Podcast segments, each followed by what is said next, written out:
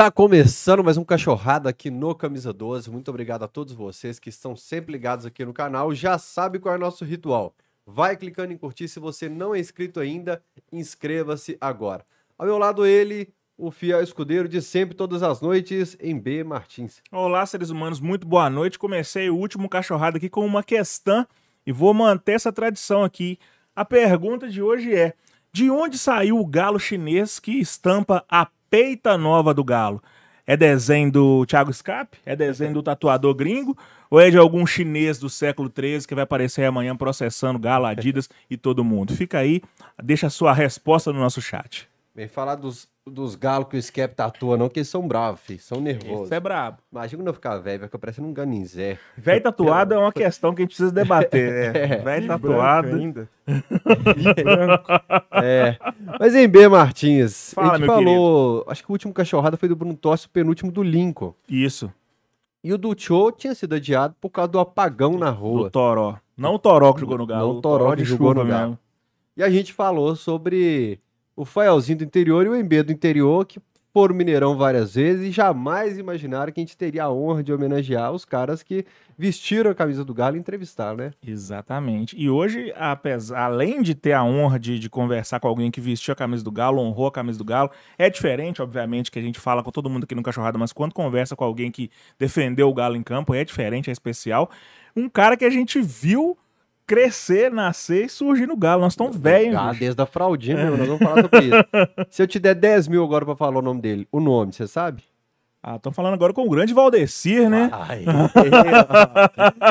Quem te chama de Valdeci ainda? Ninguém. Nem a família? Nem meus pais. Nem meus É pais. mesmo? Quando, eu- quando eu tava no Atlético era Tio, né? Hoje Uhum. minha mãe e meu pai me chamam de Júnior. Júnior? É, é Júnior. Mas Seu o, pai também é Valdecir. é Valdeci Aham. também. É, mas ninguém me conhece como Valdeci, ninguém me chama de Valdeci. Engraçado que Tio não é apelido de futebol, não, cara. Tio é apelido de infância. Quando eu era menor, dois anos, aprendendo a falar assim ainda, jogava bola lá na, perto de casa, perto dos caras mais velhos, né? A bola caía perto dos caras lá, em vez de falar, ô, sou, pega essa bola aí pra mim. Falava, ô, Tio, pega essa bola aí. e aí pegou, Tio, Tio, e agora só Tio. Valdeci, ninguém, vai, ninguém. E, e essa infância aí foi onde? Foi no Betânia, Belo Horizonte, né? Eu sou aqui de Belo Horizonte, do bairro Betânia. Lá, mais precisamente, no, na, na Planear, conjunto Planear, conjunto de prédios que tem ali no Betânia. Terra boa. É, a Você gente... que é do interior, você sabe onde é o Betânia? Eu morei lá, morei Ah, no você Palmeiras, morou lá morei no- cinco é. anos ali, vi o tio na padaria de vez em quando Do ali, só lado não ali, cheguei é. mas de longe, tio ali, mano. Do lado ali, é, É. pertinho. Que bacana, eu tô aqui há 12 anos sem nada. Nada, Sei onde né? fica minha casa, Alterosa e a sede do Galo. Só, memorizo mais nada. E sobe e desce. No passado, não mais. Tô liberto. Nova vida. Mas, e, é, ô tio, no passado, quando você tá começando ali e tal, você ainda ficava meio travado com o microfone? Porque agora você já passou Portugal, Galo, Clube do Brasil, no Norte, no Sul, no Sudeste, por todo lado. Agora você não tem trava nenhuma com o microfone, né? Cara, eu nunca tive trava, não, sabe? Rafael? Eu sempre fui muito tranquilo pra dar entrevista, assim. Até quando eu subi profissional, nunca tive problema nenhum, não. Sempre, eh, até fui muito elogiado, né, quando eu subi, que me elogiaram a forma de eu falar, tranquilidade e tal. Graças a Deus, nunca tive problema em entrevista, né, com microfone, não. Esse bate-papo aqui hoje promete mais, mas antes eu tenho que dar aquela série de recadinhos para vocês. Quem tá no chat ao vivo, não é depois assistindo gravado, quem tá ao vivo manda exclamação KTO e você recebe o link da melhor plataforma de apostas do Brasil. Entretenimento para você se divertir na Copa do Mundo em B, fazer aquela apostinha lá com os amigos, quem ganhou e tal, quem acertou, quem vai. E gente, tem a Freebet de meio milhão. O que, que é a Freebet? Tem um ranking lá, você vai entrar lá, vai estar o Freebet da KTO da Copa do Mundo. Você vai dar dica de placar. Brasil 2, seleção tal, 1, 2 e tal. Aí tem vários jogos para você opinar. Quem acertar, quem fizer mais pontos ali, vai ganhar meio milhão em apostas para a final da Copa do Mundo. Você pode multiplicar ainda esse meio milhão na final da Copa do Mundo. Confere lá no site da KTO tudo sobre a Freebet de meio milhão. O sueco tá maluco. Joãozinho, tá tocando a campainha aqui do lado da casa, não tenho ideia do que seja, você confere lá pra gente, por favor. Podia ser uma Por quê? pizza, um negócio pra nós aí, um Zé Delivery, uma de cerveja. E, pô, saudades Zé Delivery. Exclamação cachorrada, você vai receber o link com as plataformas de áudio para você ouvir o Cachorrada Podcast depois. Acho que todos os episódios já estão lá E turma, quando sair corte, vai começar agora uma nova remessa de cortes aqui no Camisa 12. Quando sair corte aqui no canal, compartilhe o link para todos os seus grupos de WhatsApp, da igreja, do bairro, de amigos, para você ajudar o Camisa 12 a levar mais histórias e a turma conhecer o Cachorrada Podcast. Manda exclamação Pix aqui no chat que você vai receber o, o, o qual, vai ficar sabendo qual é o Pix do Camisa É, 12. Você falar que vai Aprendi receber com um você. Pix, É. você vai, achar que você vai depositar dinheiro pra eles lá. tvcamisa12 arroba gmail.com. Quem quer man- mandar exclamação sócio que tiver Apple, pode se tornar membro do canal. Você vai saber todos os valores, quais as formas para você se tornar membro do canal. Por exemplo, a loja do Galo do Centro é membro e faz o depósito pra gente através de Pix. Grande abraço pro Fernando. Amanhã eu vou pegar minha camisa dourada lá na loja do Galo do Centro. E no fim de semana encontrei um JP Mascotes e Acessórios que fica em frente à Arena MRV com vários produtos sobre o Galo. Quer começar de onde, hein, B? Do Aliás, não tô começo. falando pra que eu tô falando de membros, hein, B? Diga lá. Ô, turma, Cuidado, quem é hein? membro do canal tá concorrendo hoje a esse livro maravilhoso. Passa algumas páginas aí, Caramba, velho. Aí sim, hein? Ó. Um livro que para em pé, gente. Se você for escrever um livro na sua vida, escreva um livro que para em pé. Tá vendo? É um produto da Globo, do Sport TV, com Seus livros param em pé, Fábio? Não. escreveu na, na, na Não, escrevi carreira? três livros na minha vida e Nenhum nenhum para em pé. para em pé. E tem também o cartaz do filme Lutar, Lutar, Lutar, que a gente já mandou para algumas pessoas, o da Anne Menezes eu já entreguei, não sei como tá a situação de Correios dos outros, já já consulto o Joãozinho aqui. Vou passar deitado aqui, não sei se vai dar pra ver bem, porque eu tô com medo de amassar o presente dos nossos membros, mas ó. Beleza. Mas é um livro sobre futebol, Brasil. com textos, com fotos históricas. Lá, e tal. bomboneira. Quem é membro do canal vai não concorrer. tô conseguindo identificar de onde Já que é. você não consegue, Grêmio, o João não tá ali pra cortar pelo- a câmera, depois a gente mostra então. Aqui um campão de terra. Velho, um livro muito dar aqui. bonito de fotos. Bonito demais. E agora chegou a primeira remessa do pão de queijo. Aí, tio. Não é foto. Ô, saudade. A gente também. É. Hoje Vamos é lá, Tchodó, hoje é. Começar do pequeno Valdeci lá no Betânia. Como é que foi sua infância? Como é que o futebol entrou na sua vida? Como é que o Galo entrou na sua vida? Começando do começo. Cara, desde pequeno, muito amante do futebol, meu pai fala. Hoje eu tenho um- um- dois filhos, né? O mais novo, assim, meu pai e minha mãe falam que são muito parecidos comigo. Ele vive futebol, ele vai pra escolinha, ele volta, vai pra casa da minha mãe, é futebol. E eu era desse jeito, né? Tanto que meu apelido vem disso aí, né? De ficar jogando bola perto dos maiores. E o Atlético apareceu na minha vida. Eu, eu, eu jogava na escolinha de Anápolis, ali do Betânia, né? Uhum. Até um abraço aí pro Índio. E a gente fez um amistoso contra o Atlético. Só que o Atlético não tinha minha categoria de base. Então eu joguei contra meninos de 10, 11 anos. Eu tinha 8 anos na época. E aí a gente perdeu pro Atlético de 20 a 0 Nossa. a partida. Tá bom. E não sei como o seu Irineu, falecido seu Irineu, que, né, que levou muitos Histórico. atletas aí pro Atlético, um nome, uma figura histórica, um ícone aí da, da base do Atlético, Olho né? clínico, né? É, olho clínico, exatamente. Ele, numa goleada de time 20, que tomou 20, ele Eu- ia olhar e falar assim: não, esse aqui eu quero esse garoto. E E ele, acontece de vez em quando até com o goleiro. O Cafunga, o Cafunga, acho que o Atlético ganhou de uns 8 ou 10 do time do Cafunga. O cara falou: não, traz o goleiro ali. Exatamente. Diego Alves também, teve um outro goleiro recente também que tomou uma sacolada de gols. Né? Exatamente, ele conseguiu ver, né, uma qualidade em mim ali no meio daquela goleada. E eu era bem mais novo, né, do que os outros meninos. Ele chamou meu pai e pediu pro meu pai me levar lá para me fazer uns testes no Atlético. Isso tinha oito anos, né, e fiquei no Atlético até os 23, né? Foram aí 15 anos de Atlético. E isso mostra a paixão que eu tenho pelo Atlético, né? O amor que eu tenho pelo clube que me revelou, que me deu a possibilidade, né, de aparecer para o mundo do futebol. Então, assim, é mais do que uma vida lá dentro, né? E um, um- um fato interessante de ser contado é que meu pai era, é cruzeirense, né? E, e me incentivou muito a torcer pro Cruzeiro. Só que a partir do momento que eu entrei no Atlético, você começa a conviver ali dentro, eu comecei a, a- As pessoas começaram a me reconhecer através do Atlético, associar o meu nome ao Galo. Cara, é, é realmente isso que as pessoas dizem que você entra no Atlético como funcionário e sai como torcedor é muito verdade. Porque eu joguei com vários outros atletas que jogaram no Atlético falaram assim, velho, não tem comparação. Eu não sei, se- às vezes eu não sei nem explicar, o cara fala, mas a paixão da torcida, é, é- é o calor do- do- do- do- da- das pessoas quando te encontram na rua, de olhar pra você e te enxergar como um astro, né, cara? E assim, pra mim que vinha assim do, de uma família humilde, né, eu encontrar com a pessoa, a pessoa chorar ao me ver, é uma coisa muito estranha, né, cara? Você, pô, sou um ser humano comum como você.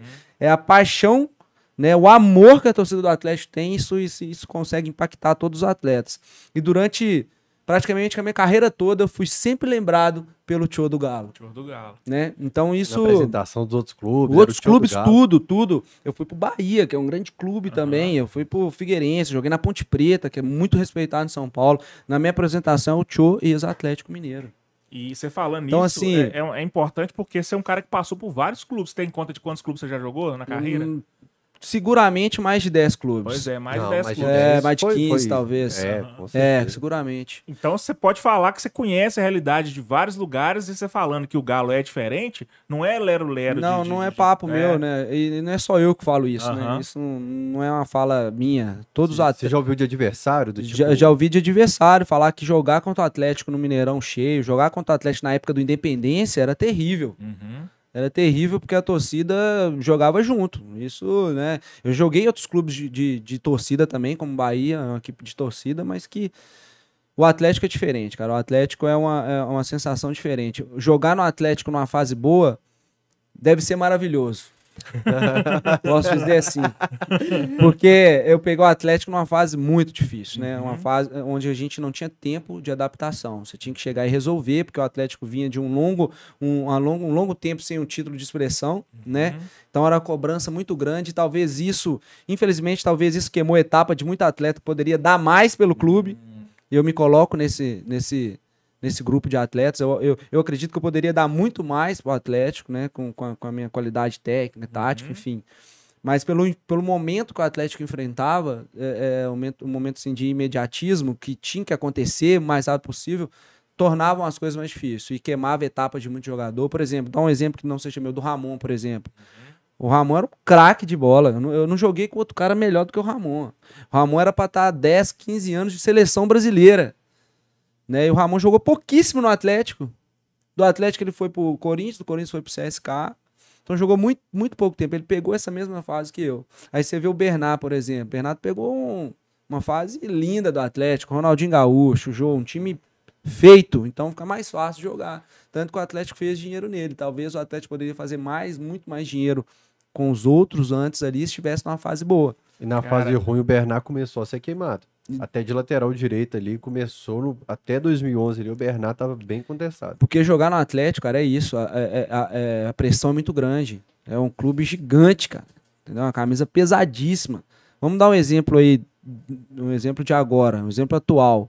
O Ademir, quando chegou no Atlético, ele chegou voando. Todo mundo chamava de fumacinha e tal. Ele entrava jogo, o time do Atlético estava bem. Uhum. Agora, o atleta conseguir jogar bem numa fase ruim do Atlético é muito difícil. Não é, pra qualquer um. Não é qualquer um que tem essa, essa frieza, essa mente forte para aguentar a pressão que é, as pancadas que vem, para poder desenvolver o, o bom futebol dele. Hoje o Atlético, enquanto numa fase ruim, e o Ademir, eu, eu vi um, um Atlético Curitiba no Paraná que eu nunca vi aquilo. Eu não tô criticando, não, até porque eu acho ele bom jogador, tá? Eu não gosto de falar que o jogador é ruim, não, porque se o cara chegou no profissional é que ele tem uma qualidade. Talvez ele não tenha qualidade para estar naquele time, Uhum. mas ele tem uma qualidade. Então não falo que o jogador é ruim. Mas eu, o, contra o Curitiba, o Ademir foi chutar uma perna com a bola com a esquerda, ele caiu. No outro lance, ele foi chutar com a direita, ele caiu também. Isso é porque ele é ruim, não, porque ele tá sentindo a pressão de jogar no Atlético. Uhum. O Atlético é gigante, cara. Jogar no Atlético, assim, e ainda mais eu que sou de Belo Horizonte, imagina, eu chegava em casa, eu não podia fazer nada. Rafa- Não pegava, o Juninho tá aqui, um amigo meu de longa data, ele sabe disso. A gente chegava em casa, depois da derrota, eu não podia acender a luz da minha varanda, porque senão Vizinha gritar do outro lado. já jogaram É, bomba Ah, dentro. Foda, hein, tio? Já jogaram bomba dentro da garagem da minha casa, no Betânia, quando eu jogava no Atlético. Então, assim, imagina, eu com 18, 19 anos ter que ligar- lidar com essa pressão toda e mostrar um trabalho dentro, dentro- de campo. Então, jogar no Atlético realmente é muito pesado, mas muito gratificante, muito legal. Ainda mais as pessoas que pegaram a fase boa, então. Aí que marca mesmo e as pessoas realmente saem torcedores do Atlético. Ô, velho, é isso é, é interessantíssimo que você falou, porque a gente critica muito uns caras que a gente punha é, esperança e, igual você mesmo falou, poderia ter dado mais pelo clube, mas não chegou naquele ponto que a gente esperava que pudesse chegar. Você se colocou nesse balaio aí. E isso às vezes não é culpa do cara, às vezes é culpa da pressão, do momento ali, de, de, de- de- da diretoria, da torcida. Mas Isso é até, um- isso é um até como os, muito os responsáveis de uma transição analisar, da cara. base e do profissional Sim. fazem essa transição. Uhum. Como o treinador do profissional vai trabalhar esse atleta, né? Se é só, como acho que o Lincoln falou, se é só um sparring para treino, se quer continuar Realmente a maturação do atleta, né? É, tem que ter uma sabedoria muito grande pra você colocar um atleta pra jogar, né? De preferência, qual que é o, qual que é prefe- é, é, qual que é o melhor modo de colocar o atleta pra jogar? Quando o time tá bem, quando o time tá ajustado, quando você tira uma peça e põe outra, não muda muita coisa. O Atlético do ano passado, gente. O Atlético do ano passado poderia jogar qualquer um ali que ia jogar, ia jogar bem. Agora, hoje o Atlético vive uma má fase. A gente tá falando de um cara que chegou bem, né? Usando o exemplo do Ademir de novo. Volto a repetir, gosto muito dele, acho um excelente jogador. Só que, por a fase do Atlético estar ruim, ele, ele não consegue dar um passe, ele não consegue fazer o mano a mano. Ele não consegue mais passar do lateral. O último jogo Atlético Flamengo, ele entrou no jogo, aquele menino lá, o Ayrton, engoliu ele. Porque ele, não tem, ele não tem a confiança de pegar a bola e ir pra cima do lateral. O forte dele é esse. É. É o mano a mano, é um pra um, igual o Keno do outro lado. Também a mesma coisa, tá sem confiança. A pressão é muito grande, tem que ganhar, tem que ter resultado. O elenco que o Galo fez. Não pode ficar fora ano que vem da Libertadores, o estádio novo. Você acha que o jogador não sabe disso? O jogador tá por dentro de tudo isso. Pô, hoje nós temos um elenco pra ser campeão, porque a gente não tá nem no G4. Hoje a gente tem um elenco pra disputar todas as competições que a gente entrar. A gente não tem 11 atletas, a gente tem 20. Então, assim, a pressão é muito grande. A gente precisa classificar, a gente precisa estar na Libertadores, a gente tem que dar uma resposta. Então, é uma pressão muito grande. Pro cara lidar com isso, né? Qualquer um consegue, não. E você olhando de fora, por que, que você acha que não tá rolando? Que Cara- ano passado com a mesma galera e esse ano Cara, cara, a gente até começou a conversar ali, né, Fael, a respeito disso. Eu acho que envolve muita coisa e eu tenho que até medir aqui as palavras para poder falar, porque eu não tô lá dentro, né? Eu, como atleta, eu consigo imaginar algumas coisas. Eu consigo Tipo? identificar algumas coisas. Por exemplo, eu acho que a mudança do Cuca foi muito precipitada. Como o Cuca estava no mercado, vocês vão lembrar disso, a pressão sobre o Turco aumentou demais. Uhum. Aumentou demais, assim, e, e- e não era para aquilo tudo naquela época ali. O Atlético tava na, na frente das competições, o Atlético tava brigando ali pela, ainda pela a frente da tabela, mas a pressão se aumentou muito no Turco por causa que o Cuca tava no mercado. E o Cuca, na minha opinião, é o, o, maior treinador da história do Atlético. Conquistou os, os maiores, a- a- uma das maiores conquistas com o Atlético, Libertadores, Campeonato Brasileiro, Copa do Brasil. Então ele tá ali no hall dos melhores treinadores. E até eu, naquela mudança, eu achei que ia ser algo positivo. Porque eu identificava o Turco como um cara muito parceirão, um cara muito amigo.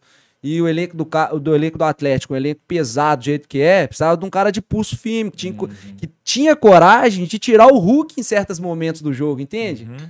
Porque você tem que pensar no cara, você tem que poupar o cara, o cara não vai conseguir jogar os 90 minutos de todos os jogos. E o Turco não tinha essa coragem de tirar o Hulk. Uma das coisas que eu identificava como atleta de fora e torcedor também. Tinha jogo que chegava aos 30 minutos do segundo tempo, a gente via que o que o Hulk já estava desgastado, ele estava fazendo força demais, corria o risco de machucar, e o Turco não tinha coragem de tirar. Quando trocou pro Cuca, eu falei, pelo menos o Cuca é um cara que vai ter peito, é um cara que vai chegar, um cara que vai chamar, se tiver que tirar, ele vai tirar, como ele fez ano passado, no começo do ano passado, que o Cuca, o que o, que o Hulk ainda não estava no momento melhor dele, ele deixou o Hulk no banco. E precisa desse tipo de treinador quando o elenco é muito pesado, né? Então, eu achei que a mudança seria legal, só que o Atlético ficou três meses sem vencer em casa com o Cuca.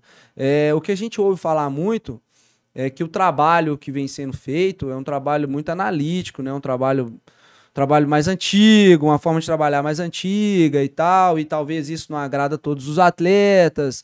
E um ambiente de futebol, você precisa ter um ambiente harmônico para as coisas acontecerem. O futebol tem muito disso, participei de muitos elencos.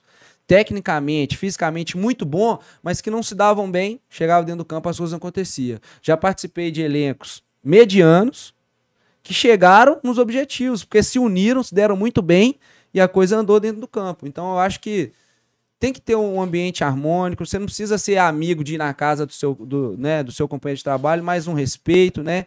E eu acho que essa metodologia de trabalho dele, eu acho que não está agradando a todos.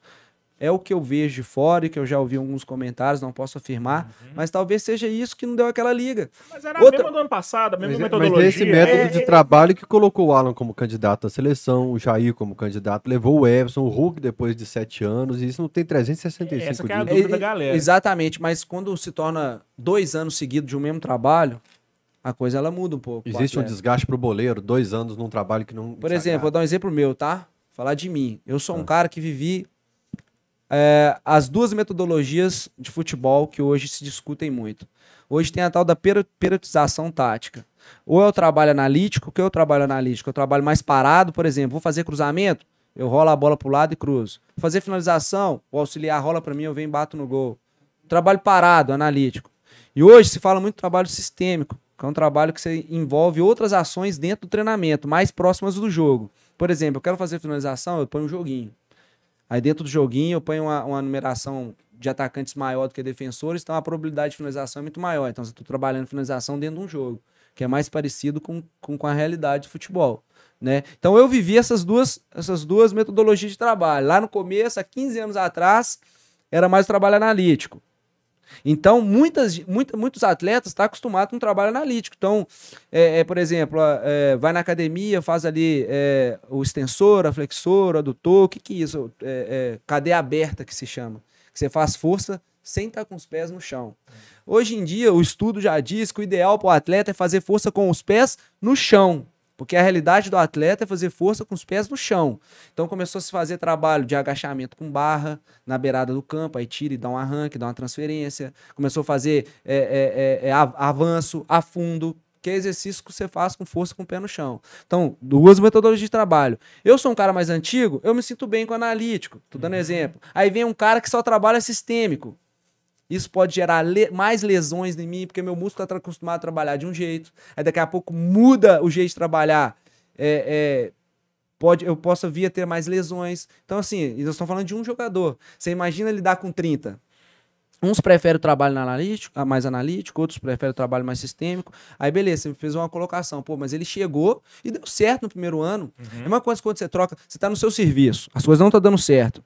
Você está meio chateado e tal. Aí surge a notícia que vai trocar o seu supervisor. Uhum. O que, que você vai querer fazer? Vou mostrar trabalho. É. Eu preciso estar aqui.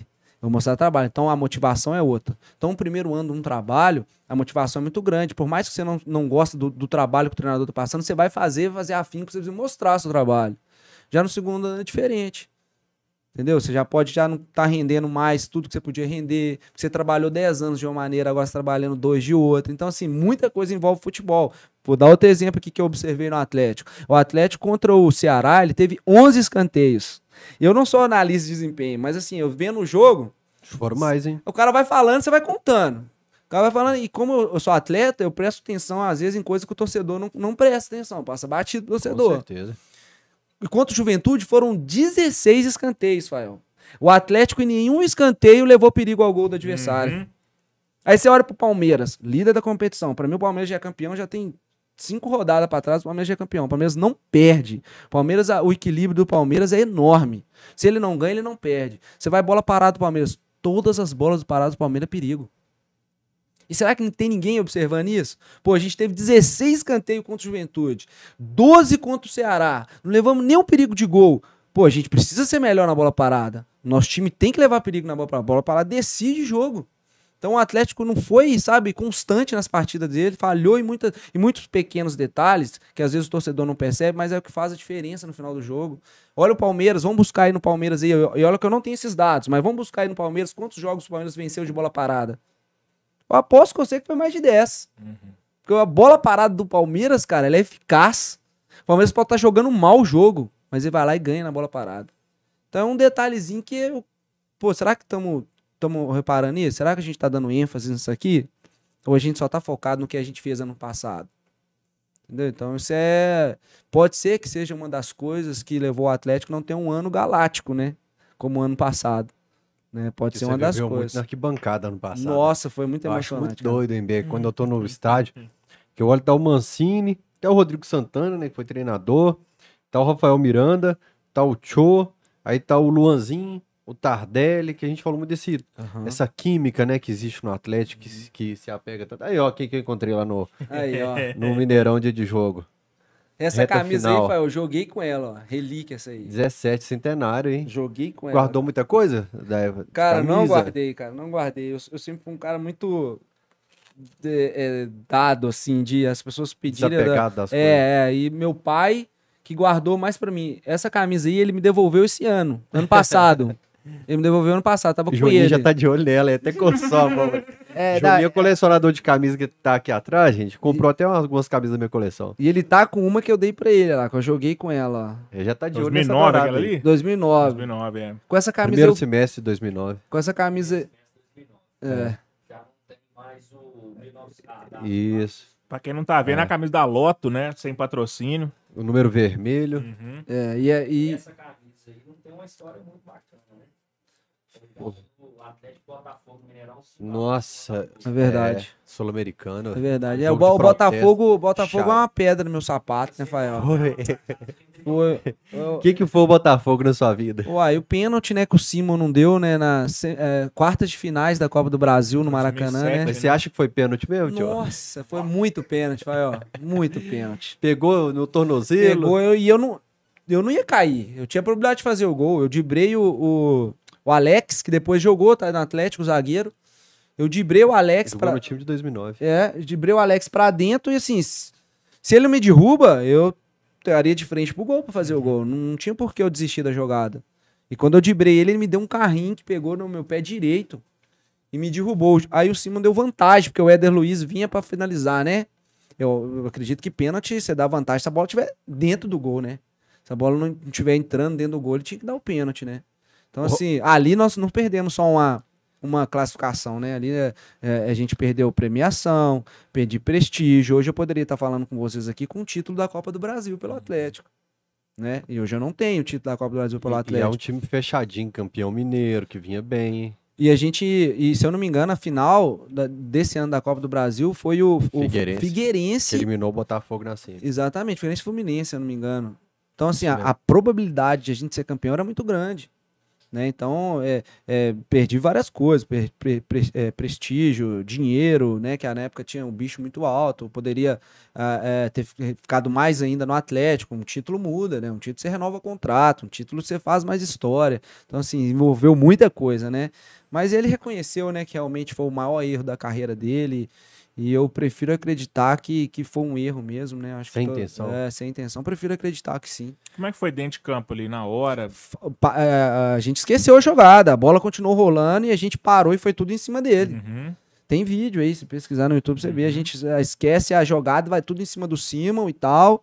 Ele tava convicto de que não foi ali Convicto no que não foi, ali. mas logo, logo em seguida ele pediu desculpa. Logo em seguida, assim, não demorou muito tempo, ele pediu desculpa, reconheceu Uhum. que realmente foi o maior erro da carreira dele, né? Então, eu prefiro ficar com essa imagem aí de um erro sem intenção nenhuma. Você já encontrou com ele depois? Não, pessoalmente não. Uhum. Mas toda vez que o Atlético vai enfrentar o Botafogo em uma fase de eliminação de algum campeonato, todo Esse mundo me liga, volta. eu tenho que dar entrevista de novo pra todo mundo. Os atleticanos, na sua maioria que me encontra na rua, fala: "E aí, tio, e o pênalti que o Simon não deu, hein?" É esse lance aí ficou marcado. Poderia as pessoas encontrar na rua e falar: "Pô, e aí, tio, e aquele título da Copa do Brasil que você levantou, hein?" Seria muito melhor, né? Mas e com o- com o VAR hoje em dia, os árbitros erram, imagina antigamente É. sem ele, né? Uhum. Quem que era aquele time, tio, 2007? Ah, vamos lá, o Diego, goleiro. É, a zaga tinha o Marcos, né? O Marcos, que jogou Uhum. a Série B também. O Coelho. Vinícius, zagueiro, que veio do Inter. O Rafael Miranda tava nesse Acho que o time. Lima tava nesse jogo, não? Lima. É, é, Thiago Feltrin. É. Marcinho no meio. Márcio Araújo e Rafael Miranda na volância, Marcinho. Marcinho. O Danilinho também tava. Éder Luiz. É, o Éder Luiz. Vanderlei entrou no segundo tempo. Uhum. De vez em Cara, não era um Marinho. time, não era um time de nome fantástico, não, mas a gente era muito unido, tá? A gente tinha um. Uhum. A gente tinha criado um, né, um relacionamento muito grande. Ele já vindo da Série B, do título da Série B, né? Então, igual você falou, era um time muito, muito fechadinho dentro do campo. É um time que errava pouco, é isso que a gente tá falando aqui. Era um time que fazia gol de bola parada, é um time que não tomava gol, né? Um time que Rápido marcava time. certinho, um time de um contra-ataque muito rápido. Então, assim, a gente tinha grande chance, cara, de poder vencer aquela Copa do Brasil. Quem que era o técnico? O técnico, o Levi Coupe tinha acabado de sair. Na rodada anterior, o Levi saiu. Tinha acabado de ir pro Japão e o auxiliar dele, que era o Tico, assumiu. Mas era Hum. como se fosse a mesma coisa. Aham. Levi não vai embora, não. Ano que vem nós vamos pro Vamos Japão. Mas foi É, Aí, sozinho. ne- só que nesse jogo eu fico meio chateado com o Levi. É. Ele não ter esperado esse jogo. Porque foi de, de- Dava pra esperar uma semana. Então eu Uhum. fiquei meio chateado. Vocês ficaram chateados com o Levi? Não, cara, porque é, lembrando aqui agora, tem situações na, na, na- na vida de- do, do profissional, da comissão técnica, do, do profissional do futebol, eu falo, que assim, você não pode deixar passar, sabe, Fael? É como um, um cavalo que vem selado, você tem que montar. Então, acho que a- aquela possibilidade que ele tinha naquele momento era algo assim, de não poder deixar passar. Aquele feeling de deixar passar, né? Porque eu, eu já conheço muitas pessoas, conheci muitas pessoas que deixaram esse feeling de ser vendido, de fazer ali a, a, a- o pé de meia dele, né? De, de, de ter a vida dele consolidada ali financeiramente, por esperar um pouco mais e perdeu esse feeling, acabou lá na frente não conseguindo de novo. Então eu entendo ele, eu entendo que foi o momento que ele tinha que sair, né? Por isso que ele saiu. O Rafael Miranda fala que dentro de campo, dois caras tranquilos que vieram aqui no, no Cachorrado. O Rafael Miranda e o Lima. Eles dão depoimentos parecidos. Do Rafa, você tava aqui? Não, tava ainda não. Era o Rodrigo Raider, no então. É, eles falam assim, palavrões, eles falam palavras pesadas com o Simon e que o Simon ignora, finge que não tá ouvindo. E que quando acontece isso é porque o juiz sabe que errou. Tá errado, porque senão ele dava vermelho, né? É. E foi bem assim, o- a, a- se puxar o jogo aí, a, a bola sai pro lado assim, e a gente abandona a bola, abandona o jogo e vai todo mundo em cima dele, faz uma volta em cima dele e, e xinga, xinga. Realmente, isso aí que o Rafa e o Lima falou. E ele fica calado, como se não estivesse falando com ele. Se ele tá certo, se ele tá com, se- se- com a certeza ali, com a, com a razão, ele dava vermelho pra uns dois, três ali e expulsava. Né? Porque realmente perdeu minha cabeça mesmo na hora, né? Foi muito claro, foi muito claro o lance. Você ia falar, João? O time, vamos escalar o time certo aí, que vocês estão ruins. Diego, Coelho, Marcos Li- Lima e Ricardinho. Aí o Vanderlei entra no lugar do Ricardinho.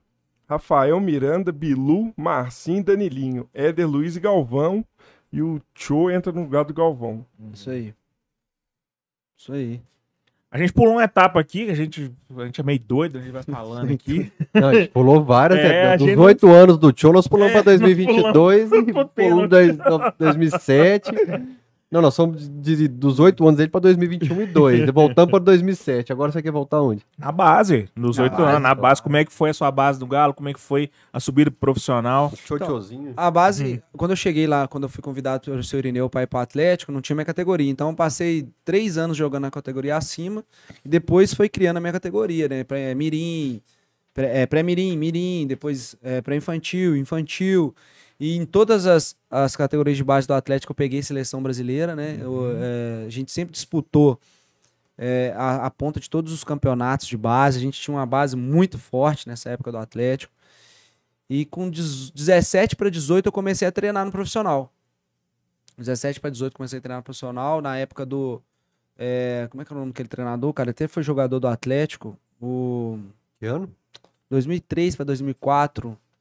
Celso Rotti, Não. teve o Abel Braga, Era um que. jo- Procópio, Procópio. Procópio Uhum. Cardoso. Procópio Cardoso. Eu lembro que ele gostava muito de mim, me chamava para treinar no, no time de cima, treinar no time de cima, de cima sim, completar os treinamentos, né? Eu tinha uns Uhum. 17 para 18 anos.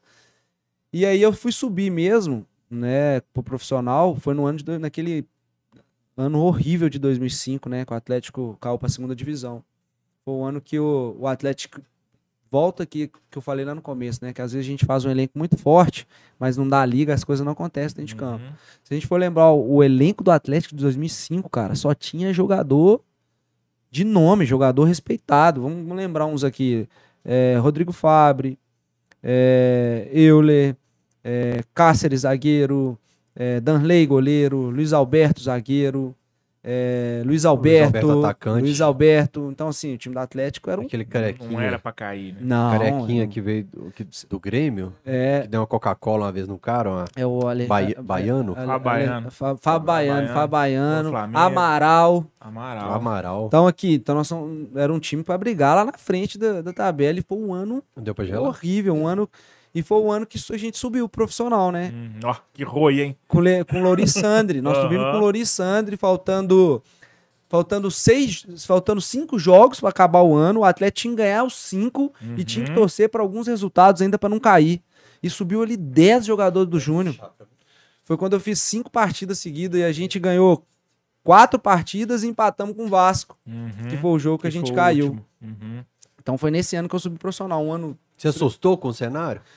É aí que tá, cara. Eu, eu não tive problema. Eu nunca tive problema da entrevista, igual você perguntou, e também nunca tive problema de sentir pressão. Até porque você fala muito bem. É, eu nunca senti pressão também em jogar, sabe? Uhum. De estar diante de muitas pessoas jogando. Eu, eu e, e os atletas que subiram comigo ali não sentimos a pressão, tanto que a gente não sentiu que os resultados dizem por si só, né? Sim. Em seis jogos a gente venceu cinco partidas e empatamos uma. Mas também a torcida do Atlético é, é, é, é, do jeito que ela abraçou a gente naquele período ali, Uhum. de dificuldade, pô, eu lembro que a gente caiu no Mineirão contra o Vasco, a torcida do Atlético cantando o hino do Atlético, cara. A torcida do Atlético cantando o hino da aos prantos, né? Cantando o hino, chorando e cantando o hino do Atlético pra gente ali. Então a torcida entendeu que aquele momento ali era de apoio pra gente, né? Porque Sim. tinha oito titulares naquele jogo da base, que tinha três, quatro, cinco jogos como profissional na carreira. Né? Então a gente fez um, um- papel muito bom que credenciou a gente a disputar a Série B do outro ano, né? E como é que foi pra ser criado desde os oito anos do Galo, a hora que apita e o Galo, que você nunca imaginou, tava na segunda divisão? Cara, é, foi- foi triste, né? Foi triste porque a gente não queria fazer parte daquilo. Nenhum atleta quer fazer parte de, um- de uma queda de um time tão grande como o Atlético. Uhum. né? Tanto que você, é, é, eu lembro de amigos meus como o Rodrigo Dias saindo chorando do, do campo, né? Direito, né? É, aos plantos, porque ele viveu também aquilo comigo. Ele viveu 15 anos de Atlético. A gente acostumou na base do Atlético a ser respeitado onde, onde a gente estivesse, com a base de qualquer outro time. Né? Então a gente participar de, um- de uma queda é muito triste. Mas a gente pegou aquilo como exemplo, força, para no ano seguinte a gente também participar da, daquele, daquele time que levou o Atlético novamente para a elite do futebol. Uhum. Então eu acho que a gente conseguiu compensar, por mais que a responsabilidade não foi nossa da queda, né, a gente conseguiu compensar com acesso novamente. Né? Eu lembro que é, o próprio meu, o meu irmão, né, que é atleticano também, ele, ele falou, cara, se eu soubesse que era tão bom a gente chegar no estádio pensando só de quanto a gente vai vencer, Aham. que a Série B foi Era isso. A gente, mesmo. a, gente Eu, ia- eu ia contestar agora há pouco, você falou que não pegou fase boa no Galo. a Série B foi A linda. Série Aham. B foi a Série B, mas foi maravilhoso. Não, o atleticano rodando a camisa, bebendo e cantando Vamos Subir Galo. Foi linda, a gente foi, venceu 14 jogos dentro do Mineirão, cara. É, a gente tem um recorde aí, né, de maior, maior, maior número de vitórias consecutivas como mandante na Série B do Atlético, né? Então, assim, é, eu lembro que a gente ia subir aquela Antônio Carlos ali, o ônibus tinha que entrar na contramão, senão a gente não chegava no estádio. Né? E, e graças a Deus a gente conseguiu fazer parte desse elenco que voltou o Atlético de novo para elite, né? Então o sentimento da queda ele é terrível, mas o sentimento do acesso também é maravilhoso, né? Ô, Juninho, você pegou uma coca, não pegaram coca pro Juninho, não pegaram pão de queijo pro Juninho? Ô, tio, come pão de queijo aí. Vamos Pegou pão de queijo pra você não, Juninho? Tá em casa. Eu tava no, no Mineirão nesse dia, no jogo contra o Vasco, e assim, o que a gente sentiu é que essa, essa rapaziada que subiu com você tava, assim, fazendo o possível, dando sangue mesmo pra poder tirar o Galo daquela treva que os medalhões tinham colocado. E por isso esse apoio, por isso que a galera realmente deu essa moral pro, pro, pra molecada que subiu da base. Como é que foi é, a queda, tio? Como é que você coloca, é, você divide? Eu fiz essa mesma pergunta pro, pro Lima aqui. Como é que você divide essa responsabilidade pela, pela queda? Quantos por cento que é de diretoria, quantos por cento que é de jogador, quantos por cento que é de técnico, é de, de pressão de torcida também, que a gente também tem culpa, né? Como é que você avalia, assim, qual que foi a equação que culminou na queda? Cara, eu eu não coloco porcentagem nenhuma pra torcida não, sabe? Uhum. Boa, já ia Porque- puxar o dedo dele. Não, é, não coloco não porque a torcida ela, ela empurra no momento bom e tal, Uhum. mas no, no momento ruim o atleta tá preparado pra aquilo, né? Sim. Ele tá preparado pra estar ali, ele tá preparado pra jogar sobre vaias. Claro que nem todos conseguem absorver da melhor maneira, igual a gente falou, jogar no Atlético no momento ruim é pra poucos. Uhum. Cara, mas eu acho que tem que dividir bem a culpa aí com diretoria, com jogadores, né? Até porque quem forma o elenco é a diretoria. Eu, durante meus anos de profissional do Atlético, eu joguei talvez com 40, 50 atletas no ano. Isso é assinar o, o- o próprio, né, de burrice. Se eu tô contratando durante a competição, se tô mandando embora, é com alguma coisa errada eu fiz. Uhum. E o Atlético aconteceu isso. Tanto que nas últimas cinco rodadas, quem assumiu foi nós, os É. jogadores da base. né? Então, é, essa culpa ela tem que ser bem dividida mesmo entre diretoria, entre os próprios jogadores, né? Porque a gente acabou de citar alguns nomes aqui dos atletas daque- daque- daquele elenco.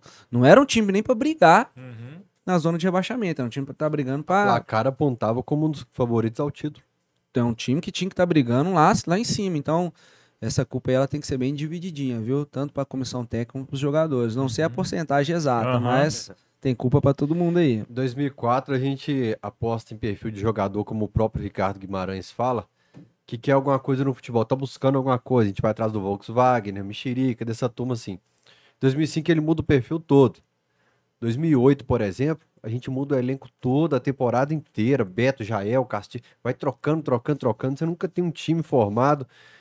Eu acho que é, é, esse reflexo de dívida hoje de 1,3 bilhão vem lá de trás desse período. Uhum. o Lima contou aqui que no início de 2006, depois que caiu, o Atlético meio que fazia uma peneira pro futebol profissional, igual acontece na base, dizer que toda semana aparecia jogador lá para fazer teste, Exatamente como isso. se fosse Rael. base. Existiu isso mesmo? Existiu, tanto que, igual eu falei, foram uns 40, 50 atletas. No ano da Série, no, no ano da série B, se vocês, se vocês se lembram, o Atlético só foi embalar mesmo depois da 14 rodada. Até a 14 rodada, o Atlético estava brigando de meio para baixo na tabela, que foi- que foi a chegada do, do Levi. É, eu, eu fiz um gol nesse jogo e todo mundo dá o gol pro Nós Galvão. vamos falar Fael. sobre isso. Eu vou levantar esse assunto aqui. Eu vou Esse levantar esse meu, assunto tá? aqui. Esse gol foi meu, né, Juninho? Eu vou levantar esse assunto. Todo aqui. mundo fala que foi do Galvão, esse gol foi meu. Ele encostou na bola, não, é? Esse Coloca gol- então, já que nós estamos falando desse jogo, eu vou ter que. Tro- E trocou demais jogador, cara. Eu não vou falar o nome dos caras aqui por respeito, mas eu, É, eu me tem lembro. uns que eu tenho autógrafo na Eu, camisa. eu me lembro, eu me lembro de uns 10 que chegaram, fizeram pré-temporada e nem estrearam e foram mandados embora. De uns 10, eu me lembro em aqui, ó. Naquele Lá em Patinga. torneio início que teve no Lá Mineirão, vocês pegaram. Aí chegou, falei, gente, quem que é esses caras que estão descendo do ônibus aqui? Eu não conheço essa turma, não. Aí depois vai começar o Campeonato Mineiro, a turma já foi embora. Exatamente, foi, foi, eu me lembro aqui, uns 10 caras aqui, entendeu? Então, assim, isso aí atrapalha Jales, desculpa, você não É. pode. Thiago Cavalcante. Isso aí atrapalha quem ficou também, não só quem saiu. E isso aumenta, igual você falou, as dívidas. Porque se você contrata um cara, você dá um contrato pro cara de um ano e manda o cara embora com um mês, Você arca com tudo. você vai ter que pagar o cara. Se você não paga agora, o cara vai pôr na justiça. E aí vai virando uma bola de neve.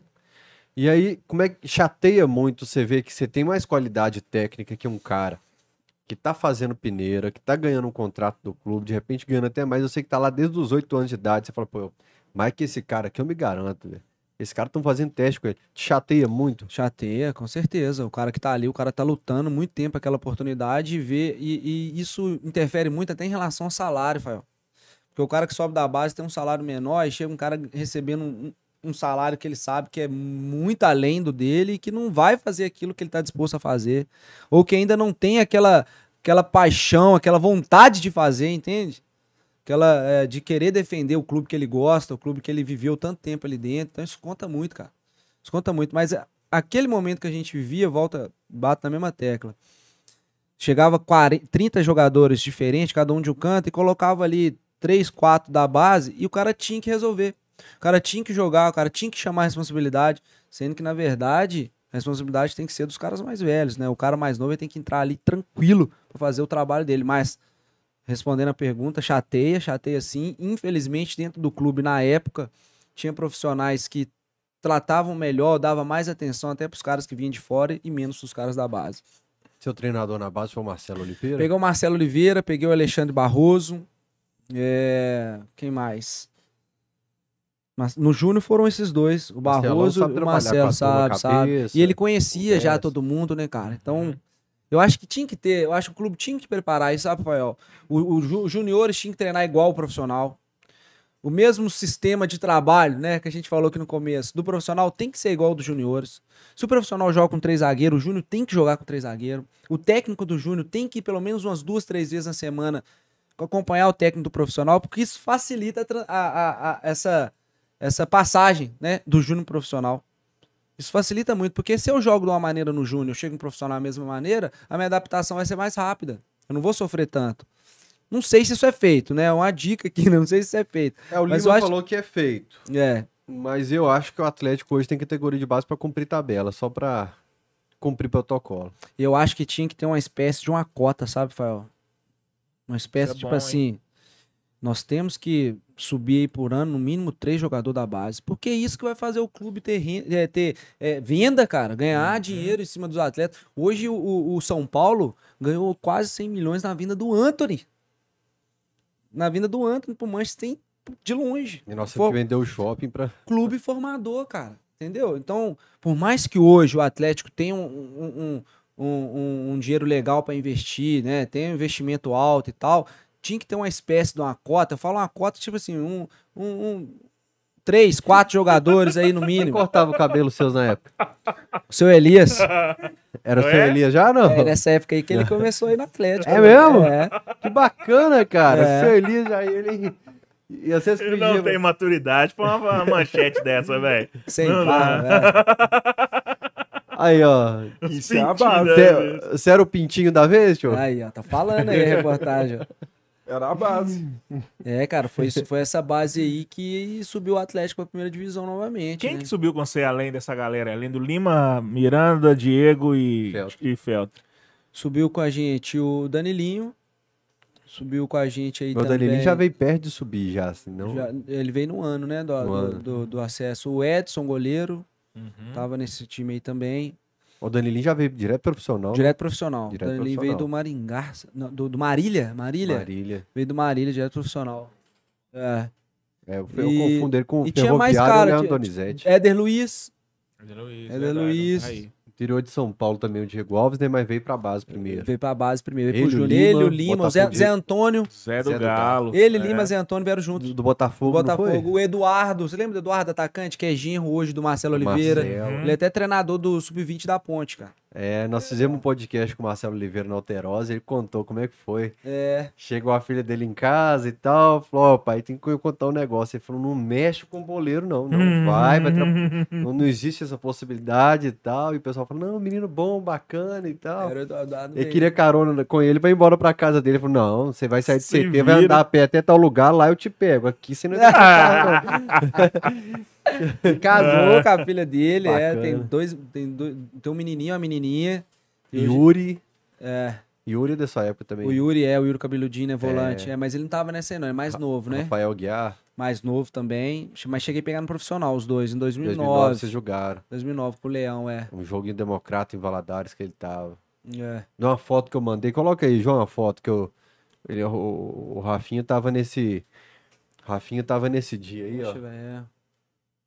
Olha aí, Aí. cara. Nossa Foto senhora. do San Diego. Cara, ô, Na Fábio, esquina ele era o bar do Galo olhando doido. uma foto eu emagreci, você engordou, hein? É, dessa foto pra cá eu engordei uns 20 e poucos quilos aí. Com certeza, eu pesava aí, cara. 62, eu tô com 90, é isso mesmo. Tá parecendo o Visconde Sabugosa ali, pô. Aí É. disso aí É, virou isso é aí. apelido do Rafael, sabe? Que veio aqui, né? Ah, é? É. Pra Miranda? Visconde Sabugosa? Falou, não? Não. Visconde, não. Salsicha. Depois você tenta colocar aí, João. Mas vamos lá. Dia. Falando de base, voltando aqui ao Isso, vai assunto. lá. Guarda esse gol aí, pros caras verem que o gol foi meu. Ah, nós vamos discutir isso aqui no gol do dia que o Rafael Miranda tava aqui. Você mandou mensagem falando, pô, esse gol foi meu. Mandei pra ele, eu tava assistindo a, a entrevista. É, Você falou aí de, de, de jogador que. Fala. Segura, só pra falar. Tá. Depois que o Rafael Miranda veio aqui, ele foi pra tudo que é emissora, pai. Ah, ó, quem, ó. Tamo Foi aí, pra hein? tudo que é rádio, o Everton Guimarães e Tatiaia. O pessoal do Globo Esporte me pediu o contato dele, o pessoal de site me pediu o contato dele. Mirandinho, se tiver faturado 5%, volta em Pix pra cá, viu? Ah, aí quem Camisa sabe? 12, quem clube, sabe essa história formador. repete. Né? É, ué. É, é verdade, vocês vão ganhar como, como é, é, é, é, pod- Podcast podcast formador. formador. isso aí. Ou tem quatro funcionários do Atlético lá que começaram aqui. O MB foi pro caderno de política primeiro, depois foi pro Super Esporte, política, depois, foi pra Rádio 98, agora qual rádio? Agora BHFM. O Guilherme, que era do, 98, do, do Camisa 12, participou de live pós-jogo. Todo dia que eu passo no caderno de política do estado de Minas, ele tá lá. Guilherme Peixoto, abraço pro Guilherme Peixoto. Lorena na Band. Fora os meninos que criaram a agência, por exemplo, o Gnome, o Breninho, montaram as coisas desses pra lá e tal. O Rafael Bruno também foi do Atlético Mineirão. Então nós já temos uma. Nós somos categoria de base aqui Você tá também. velho, hein, Fael? A meninada, a meninada toda foi pro mercado nesse, nesse tempo aí do Camisa 12. Bacana isso. Legal. A gente fala que sempre que o jogador da base só entra na roia. Mesmo quando o time tá bem, tipo o Rubens subiu agora. Precisa de um cara, pega lá. O menino é bom, pega e. Se não tivesse oportunidade, às vezes o cara não- nunca vai virar um profissional. Vai ficar sempre lá na categoria de base, que é aquela história que a base não revela o jogador. A base forma o cara, quem revela é o time profissional. Você acha que essa transição no Galo, ela é feita de forma certa? Como é que foi na sua época? Você acha que precisa melhorar? Ou Na tá minha- tudo errado? Na minha época não foi feito. de- Eu acho que não tinha como achar um, um- um jeito certo de fazer, até porque precisava de resultado, né? Uhum. Então era meio que uma aposta. Vamos colocar, cara. Tá, é destaque na base? Vamos colocar. Nós precisamos de colocar. Não tinha dinheiro para investir para trazer cara de nome. Então vamos colocar. Então eu até entendo que o Atlético não tinha eh, espaço para isso naquela época, entende? De preparar melhor, de esperar formar um, um grupo melhor. Ia passar. Uhum. Ia passar, o cara ia estourar a idade, ia ter que dar algum jeito. Hoje, hoje eu acho que tá sendo melhor. Hoje, o, o, por exemplo, o Savinho. O Savinho, eles lançaram muito bem o Savinho no passado, né? Não- Fizeram- Não, concordo, não. É, é, pelo que o time que eu falo. Do, do time tá bem. Então ele poderia entrar ali, que ele não ia ter. A responsabilidade nunca ia ser dele. E nunca entrava, mesmo o Galo ganhando É, bem. Então, entrava. ele jogou, ele jogou pouco pelo Atlético, né? Eu lembro, ele fez talvez um ou dois gols, não me lembro. Mas, dois. mas, mas Fael, o, o importante é o quê? Colocou ele num time muito bem arrumado, vendeu ele para um grupo de empresários que vai fazer com que o futebol dele cresça mais. Ó, postaram a foto, o homem tá bombadinho já. Então, vai fazer que o futebol dele cresça mais e aí volta no que a gente falou, Atlético é clube formador.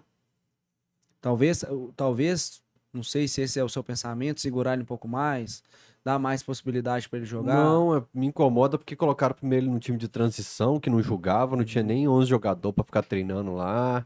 Uhum. No, no time bom não colocava em campo. A É forma eu como falei, é, eu acho subia não- pro sub, de- subia profissional, na quarta ia pro sub-20, no domingo pro sub-17, na segunda voltava Eu não gosto também, não. Eu, eu, É. vi- eu vivi uma, uma etapa disso aí, não era legal, não. Até porque quando você leva o menino profissional, velho, ele não quer mais voltar pra base. Não leva ele pra base, não, senão você desanima ele. Ainda mais que ele já era conhecido. As pessoas já conheciam ele. Então voltar ele pro sub-20, voltar pro sub-17. Sub-17. Isso aí desanima o menino, né? Isso dá uma desmotivada nele. Mas eu acho que eu entendo também. é, é, o que o Atlético queria, eu acho que eu entendo. Era colocar ele mesmo no, no, no mercado, no, no alvo do, do- dos outros times. Pô, o menino de 17 anos, todo mundo cresce o olho e tal. E o Atlético corre muito risco, cara. Vamos supor que coloca. É, é, é 880, né? Você coloca ele pra jogar muito, muito, muito ali. Talvez ele vai crescer o futebol dele, vai embora, mas corre risco também dele ter uma lesão séria, dele machucar ali. Então a joia, a joia que pode ser só mostrada e vendida, se permanecer muito ali, corre o risco de acontecer alguma coisa e perder esse time que a gente falou que é agora da venda. Entendeu? Então envolve muita coisa, cara, pra colocar um jogador pra jogar. Hoje, mais ainda. Né? Hoje mais ainda, porque hoje o Atlético hoje tem, tem dinheiro para investir, o Atlético hoje, igual você falou, tem, se dá muito pouca oportunidade agora, porque o Atlético pode contratar. Por exemplo, ah, vou subir, tô precisando lateral esquerdo. Beleza, vou subir o Rubens, mas se não der certo, eu trago outro. Entendeu? Hoje o Atlético pode fazer isso. Hoje o Atlético tem cacife para isso. Mas eu entendo assim o porquê desse, desse cuidado com, né, com o Savinho. Talvez, talvez, muito possivelmente seja isso, de não perder aquele, sabe, aquele time da venda, que o Atlético perdeu muito na minha época. Eu, por exemplo, um torneio sub-17 do Atlético, a gente disputou um torneio sub-17 na Itália. E eu tava numa fase muito boa, assim, jogando. Naquela época o futebol era mais técnico, né? Mais jogado. Eu, tipo, eu, eu perdi talvez muito espaço dentro do futebol da elite, porque o futebol se tornou muito dinâmico, muito rápido. E eu sou um meia. Vamos, vamos dizer, clássico, aquele cara que Uhum, joga por cadencia. dentro, aquele cara que cadencia o jogo, que tem um bom passe, um cara técnico, mas não é um cara rápido. Eu não sou um cara de velocidade. Sou um cara que procura ser dinâmico, mas não sou um cara de velocidade. Esse cara tá morrendo no futebol brasileiro. Hoje os treinadores preferem jogar com três volantes do que um meia, né? Então, nessa época, eh, né, que eu era sub-17, era muito isso. As pessoas olhavam pro Brasil e queriam ver aquele cara clássico. Aquele cara que jogava cabeça em pé, cara que dava um passe que ninguém via. Então isso era muito observa- observado no futebol brasileiro. E eu, nesse campeonato sub-17, cara, tive a oportunidade de ser vendido pro Milan na época. Eu não vou saber falar valores, né? mas eu tive a oportunidade de o Atlético. Não, vamos segurar ele aqui, vamos levar ele profissional, depois a gente vende. Perdi o feeling do negócio. Uhum. O Cruzeiro, há 5, 10, 15 anos atrás, o Cruzeiro não perdia. O Cruzeiro vendia jogador com 17 anos, vendia jogador com 18 anos, queria saber se ele ia jogar Bernardo. o lateral Maxwell, o Maxwell foi vendido para o PS, PSG, PSV com 17 anos. O Cruzeiro não queria saber se ele ia, se queria colocar num, num profissional, não vendia, vendia. Isso era a minha época, vendia. A gente viu os meninos sendo vendidos, que a gente jogava junto e a gente não era vendido e tal. Época dos Perrela, né? É, então, soube fazer dinheiro, Entendeu? E nessa época o Atlético pecava muito nisso. Tô falando de mim, mas teve vários outros que jogou comigo que teve oportunidade de ser vendido e não foram. Seguraram, seguraram, seguraram, perderam o time, não Quem? venderam mais. Você lembra? Por exemplo, vou dar um exemplo. Talvez até o Rafa passou por isso, eu não tenho Uhum. certeza, mas talvez o Rafa.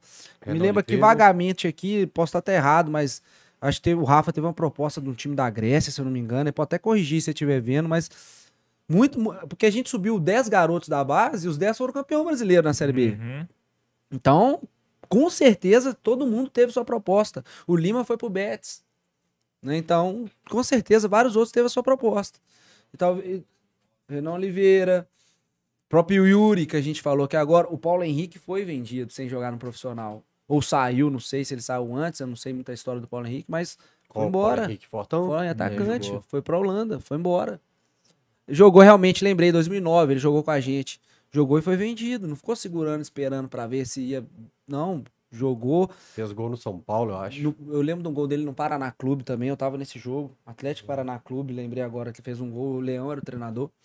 Vendeu, então. Talvez começou a mudar essa mentalidade, Fael. Talvez por isso venderam o. o- Eu acho que o Pierre tava contra o, jogou contra o do Paraná, esse jogo. Acho que o Pierre fez gol no Galo esse jogo. Os o próprios Henrique também goleiros. A gente venceu de 4x1, acho, esse jogo. Lá em É, Curitiba. eu, acho que, eu acho que foi esse jogo que o Pierre fez gol O Galo. tomou gol do Pierre. Do Pierre, só o Atlético. talvez isso que mudou a mentalidade hoje do Atlético, não posso garantir, mas talvez seja, de vender, né? De não, de não esperar muito assim pra ver se consegue uma proposta maior, algo do tipo, não sei. Os É, próprios goleiros foram vendidos rápido. O Bruno, depois o, Di- Diego. Depois o Diego. Todos exatamente. foram rapidinho. Provavelmente todos ali tiveram po- pos- possibilidade de poder sair, né? Ainda na base, em B, a gente ganhou, caiu no nosso colo uma história. Tinha um cara descendo a escada É ali e falou assim: o que? O Tio vem aqui? Fala com ele pra contar a história da Alemanha, o dia que o Galo foi jogar um torneio lá, que eu levei eles no vestiário. Enfim, você que vai contar. Se você pular alguma parte, eu conto aqui. É o Lincoln, né? O Lincoln teve aqui e falou assim: é o que vem aqui? Pede ele pra contar a história Já de tem quando uma história bonita de Michael Lincoln, cara. Já até contei isso pra ele depois, mas ele lembrava também. Era sub-18 do Atlético, a gente foi disputar um torneio na Alemanha, o Lincoln jogava no Schalke 04. Uhum. E aí, por, né, por ser esse jogador do Atlético, todo mundo já conhecia, ele recebeu a gente na casa dele. Ele levou a gente pra, pra, pra comer na casa dele. E a gente jan- jantou o grupo todo, os atletas todos lá. Nossa, fez comida pra Nossa. 20 cabeças. É, e no outro dia ele levou, no outro dia ele convidou a gente pra ir no CT do Schalke. Chegando no CT, a gente ele tava treinando falta, eu lembro até hoje, ele treinando falta e tal, a gente chegou, ele, ele acabou o treino de falta dele, ele tirou a chuteira, ele tinha ido há uns dois dias antes assistir o nosso jogo. E ele se identificou comigo, ele olhou, viu, pô, o cara joga parecido comigo, aquele, né, aquele Uhum. 10 e tal. Ele me chamou e me deu a chuteira que ele tava batendo falta. Tá, eu, eu tive ela por muito tempo, escrito Lincoln assim, tá uma chuteira prata. Ele me deu essa chuteira, eu peguei, guardei essa chuteira e estreiei no profissional do Atlético com essa chuteira que ele me deu. Que massa. É, ele foi lá, pegou um monte de chuteira na- é, no vestiário do Schalke, né, dos caras, veio e deu pra Ele gente. falou isso mesmo, que ele chegou no vestiário lá, falou assim, pode pegar tudo a Pega a chuteira aí dos chuteira aí caras aí. caras. Deu aí. pra Aí gente um molecada monte de chuteira, cada um ficou com chuteira e eu não entrei no sorteio que eu já tinha ganhado a dele, né? Já tava com a dele na mão e, velho, foi bacana demais. Estreiei com a chuteira, guardei a chuteira por muito tempo, contei essa história pra ele. Né? Hoje a gente encontra de vez em quando aí nos futebol da vida. Ele tem um time aí que bate pelado toda quinta-feira, que ele me chama direto. Tô devendo pra ele lá uma, uma visita. Mas foi bacana essa história. Isso é comprovação que o pé do pobre não tem tamanho. Tem não. É o caos 44. Se você me der a chuteira do Link ser- 41, eu vou enfiar no peito de qualquer jeito. Mas aqui, É. o, o jeito que o Lincoln contou foi diferente. O que que ele O falou? tio meteu aí que foi sorteio. Não, a dele não, a dele ele me deu. Não, mas então que você falou que teve sorteio, a história que ele contou foi diferente. Ele falou que falou assim pros meninos: pega a chuteira dos caras do vestiário aí, que o roupeiro depois falou que tem que. Ele reuniu maluco. todas as chuteiras, Aham. ele- eu acho que nem pediu mesmo os caras, reuniu as chuteiras lá tudo e deu um saco pra nós, assim, de chuteira. O Que, cara chegou pra mu- treinar descalço. que né? monte de chuteira, é, foi Aí mesmo. diz ele que os caras chegaram no outro dia, mas cadê a chuteira? Foi, é. Era ele e o Bordon, Bordon zagueiro, Bordon. é, que recebeu a gente lá, Não, legal demais. É. Ia ser novinho também, cara. Eu acho uma das coisas assim. Parece o, o aquele filme da Marvel que o Homem-Aranha aparece no filme do Doutor Estranho e tal. O Chapolin parece na Vila do Chaves. Na Vila do Chaves. É, além do dele. O, o Cho vai pra Alemanha, pega a chuteira do Lincoln. tem você na plateia do Dudu Grafite. Nossa, tem Ô, mesmo. João, isso? joga isso no YouTube. É, se, não, se você não achar só o vídeo, tem uma entrevista do Bolivar com o Cho que tem um trecho. Você puxa um bota-cara na plateia do grafite com o Dudu. Tinha ali 11 anos de idade, cara.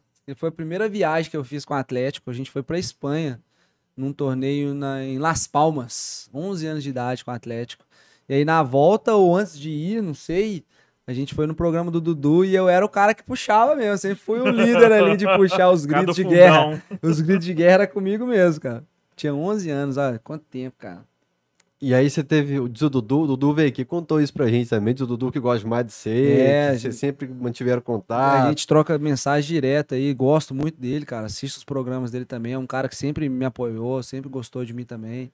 E vem de, desde cedo, né? Que massa, velho. Com 11 anos a gente se conheceu ali naquela, naquela entrevista ali. Joga TV Galo Cho, que vai ter um trecho ah, dessa. Uai, Leopoldo Siqueira?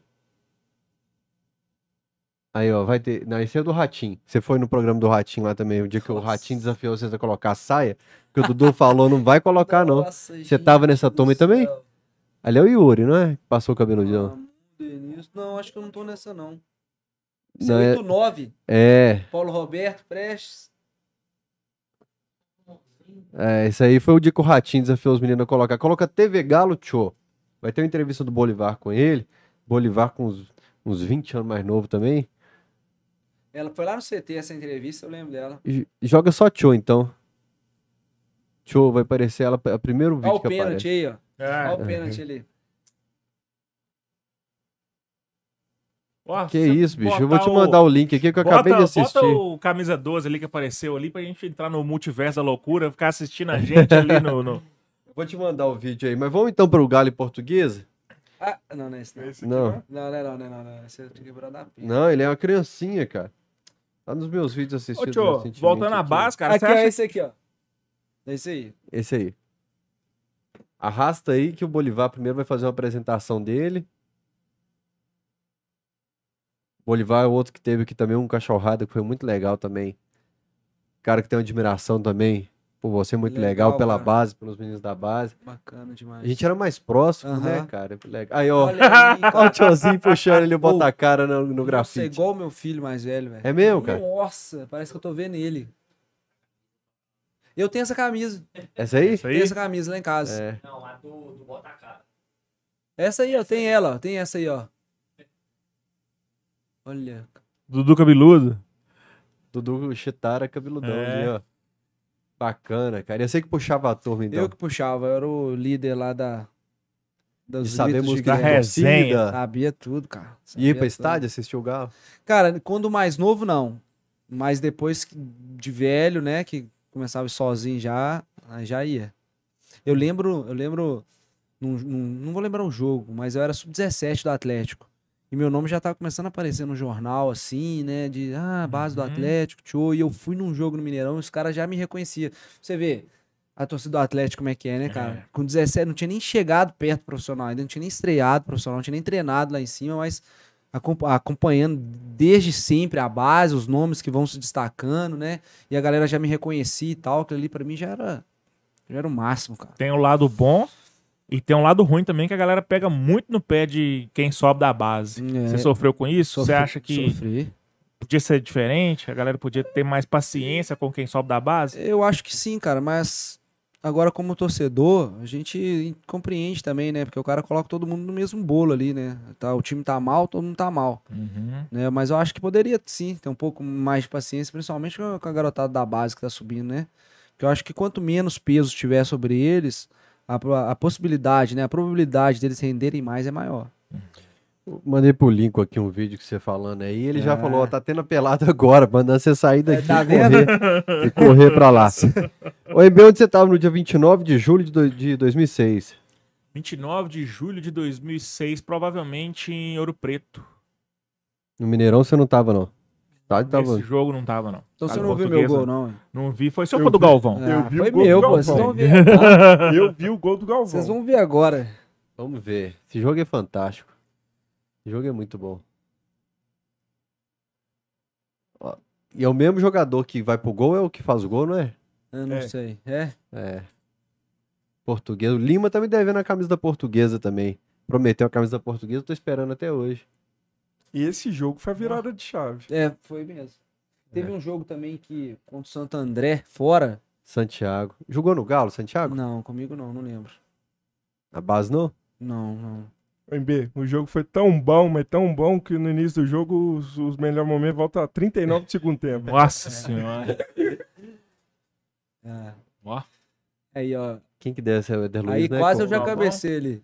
Foi o Galvão, eu era, tava no primeiro pau ali, ó. Lá. Uhum. Danilo, não. É o Tá com Marinho. 16. 16, é, aí, ó, do lado do Marinho. Quem cruza o Marinho, Galvão. sou doido pra trazer o Marinho. Cara, isso aí bicho. era uma jogada. Era uma jogada treinada pelo Levi Cooper, os É cruzamentos. mesmo? É. Quando a gente chegava próximo à linha de fundo, era obrigatório cavar no segundo pau. Quando o cruzamento era antes de chegar na grande área, tinha que ser forte no primeiro pau. Então, podia jogar lá. Se ninguém tivesse lá na bola, ele cobrava os atacantes. Era uma... Saudade um lateral Ó, que vai vai, na linha bola- de fundo, viu? Ó, vai dar o lançamento pro Marinho. O goleiro é expulso aí. É, ó, o Marinho, ó. Pô! Aí! Perigo quebrar a perna do cara, hein? É o Felipe, não é? No gol? É.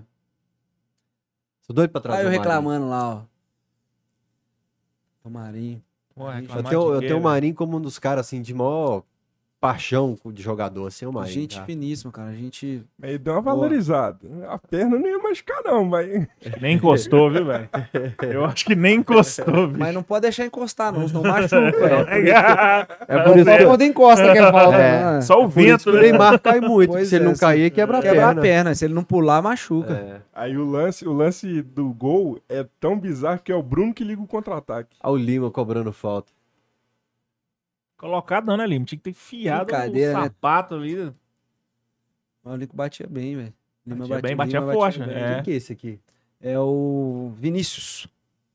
Zagueiro? Não, volante. Esse é um dos Não que vi- dele, não. esse é um dos que vieram no começo do ano que ficaram, um dos poucos que ficaram. Tô lembrando Chamava dele. ele de Pedra. Vinícius Pedra. Quem é Everson perto do Bruno aí? MB? ele. Olha aí, ó. Olha aí. Ó, pegou Ó. já... Ó, Ó. Ao contra-ataque vai sonar o Araújo? É, Massim. O Massim toca em mim, eu acho, né? É. Chamando. Não, eu tô lá ainda, vou receber ainda a bola. Danilinho que dá, não sei, né? É. Tio cruzou. Pode esperar. Ah, é do Galvão. Pode esperar, o goleiro põe pra dentro, mas eu chutei, é gol meu, é.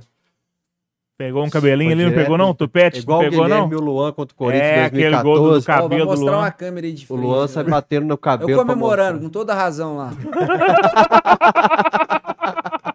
Olha lá. olha lá. Gostou, não? Cara, Gostou não, velho? Não encosta, Não, velho. A não bola vai não. reta, cara. Não O encosta, goleiro, cara. que não é goleiro, Sabe por quê? A bola, lá. não, a bola não muda nem isso aqui É, de não. direção, cara. Gostou não. acho que tem um ângulo Na súmula foi pra quem? Galvão. Vai pro Galvão, mas Ai, a não, bola velho. não muda a direção e nem a velocidade dela. Não, muda não. Ah, E não, mas ele falou Alô. que foi meu mesmo. Ele falou? Depois do jogo, falou. já era, já tinha Aí escrito falei, lá que era agora dele. seu nome tá na É. súmula. Isso já. aí, João. Boa, vamos no 0.25 aqui. Volta um pouquinho. Calma, se eu adiantar muito, pula. Galvão jogava no Santos antes, né? Isso. E Olha depois aqui, ó. sumiu, né, velho? Nunca mais ouvi falar do Galvão, cara. Eu também não Cara, sei. eu acompanhei ele um tempo assim, por causa daquele Uhum. negócio de acompanhar sempre jogador do Galo. Aham. Volta um pouquinho, fiote. Aí, Aí, ó. Ó. Ó, o treinamento, bonito, tá hein? vendo? Eu tentei jogar a bola no primeiro pau, ó. Uhum. É, Galvão. Não tem uma resvaladinha, não? Tem não, velho. Ele não é direto mesmo. Direto. É, né? Porque a bola tava indo em direção do gol, né? É Ali o bicho seu ia ser maior. É... É, não ia ser maior, mas ia ser mais um na carreira, né? E depois disso aí, o senhor Levi Coupe, né, consegue engrenar. Como é que é o Levi, cara? Que você aponta naquela entrevista. Não foi uma entrevista para 98 que você deu uma vez, que você fala que o Levi era o grande treinador da sua carreira. Foi o grande treinador porque Foi porque ele ele me ensinou muitas coisas que na base ainda não tinha. Talvez eu tinha já tido alguma orientação parecida, mas no profissional ele foi diferente, cara. Ele me ensinou algumas movimentações, sabe? Algumas. Porque eu, eu- quando o, o cara sobe, ele quer correr demais, ele quer fazer tudo, ele quer aparecer do lado esquerdo do, do campo, ele quer aparecer do lado direito, e ele foi me moldando nisso, sabe? Falou, calma. Quando a bola estiver aqui, você apresenta. Se a bola virar pra lá, espera a bola voltar de novo. No começo isso me atrapalhava muito, porque eu corria demais fazia menos. Eu comecei a, a, a- entender essa orientação, sabe? Me, me poupar nos momentos que a bola tava do outro lado. E isso me ajudou demais. Não só na época do Atlético, mas na minha carreira também. Né? De, de orientações de. Pô, ele foi um paizão pra mim também, né, cara? Ele gostava muito de mim, me colocava em todos os jogos. E isso também ficou muito marcante pra mim. É O- nesses, nesses fatores, sabe? De, de ensinamento ali no, no, no começo da carreira como profissional, de saber dosar a sua força. é, não precisa correr dos dois lados. Você, você tem mais 10 companheiros, você não vai fazer tudo sozinho e tal. E isso me ajudou muito como profissional. Isso me ajudou demais naquele ano. Já vi vídeos de treinamentos do Levi, vídeos internos do Atlético, em que a gente vê um novo Levi. Não tem nada a ver com aquele tiozinho risonho da coletiva. Enérgico, como tem que ser um treinador e tal. E o pessoal associa o Levi só a um tiozão que tava meio que caducando há algum tempo. Como que é o Levi, assim, no dia a dia? Você é o brincalhão, é um cara uma, mais... das, uma das qualidades dele também é essa. Do mesmo jeito que ele chama a minha atenção, um garoto de 18 anos, ele chamava a atenção do Marcos, que era o capitão com 35, 33, 32, não sei. Então ele, ele tratava todos iguais, né? E eu acho que isso é uma qualidade muito grande dele. Ele não me via como um garoto, ele me via como um atleta profissional do elenco dele. Então a Dura era igual para mim, a Dura era igual para o Marinho, que era o nosso artilheiro, a Dura, a Dura era igual para o Marcos, que era o nosso capitão. Então ele sempre tratou todo mundo igual. Ele sempre foi um cara muito rígido, muito firme. Nesse jogo da Portuguesa, todo, todo dia, todo dia, toda apresentação pós-jogo, ele passava um vídeo para nós. Porque o atleta ele é muito visual, né? Se eu falar pra você, pô, tio, você, daquele lance você não foi. Eu falei, ah, não fui? Fui sim. Aí eu vou mostrar pra você na televisão lá, você não foi não. Aí não tem jeito, o, jogador de futebol é muito visual, ele precisa ver pra ele conseguir absorver melhor a informação. Então todo. E ele já tinha isso, Levi, pra você ver, há, há 15 anos atrás. Ele já tinha isso. Hoje, todos os clubes fazem isso. Todos os clubes mostram, joga no telão, faz slide, faz tudo. E ele fazia esse vídeo e ele mostrava só os erros, cara. Ele mostrava só os erros. Os acertos ele deixava pra um vídeo curto no final. Ele falava, vamos ver os gols aí da partida. E jogava. Mas os acertos ele parava e voltava, parava e voltava. Nesse jogo da Portuguesa, que eu joguei bem, entrei, nós estávamos perdendo de 1x0, participei do primeiro gol, participei do segundo gol. Cara, me deu uma dura, porque eu dei um carrinho no Cleis por trás no meio de campo. Eu lembro até hoje. Quer dizer, Bater no Cleice é foda, que Pois você, é. você é candidato a apanhar Pois é, também. o que eu quero dizer com isso? O cara ele tava focado em ajudar mesmo. Porque o lado bom todo mundo ia falar, a imprensa ia falar, ia sair no jornal.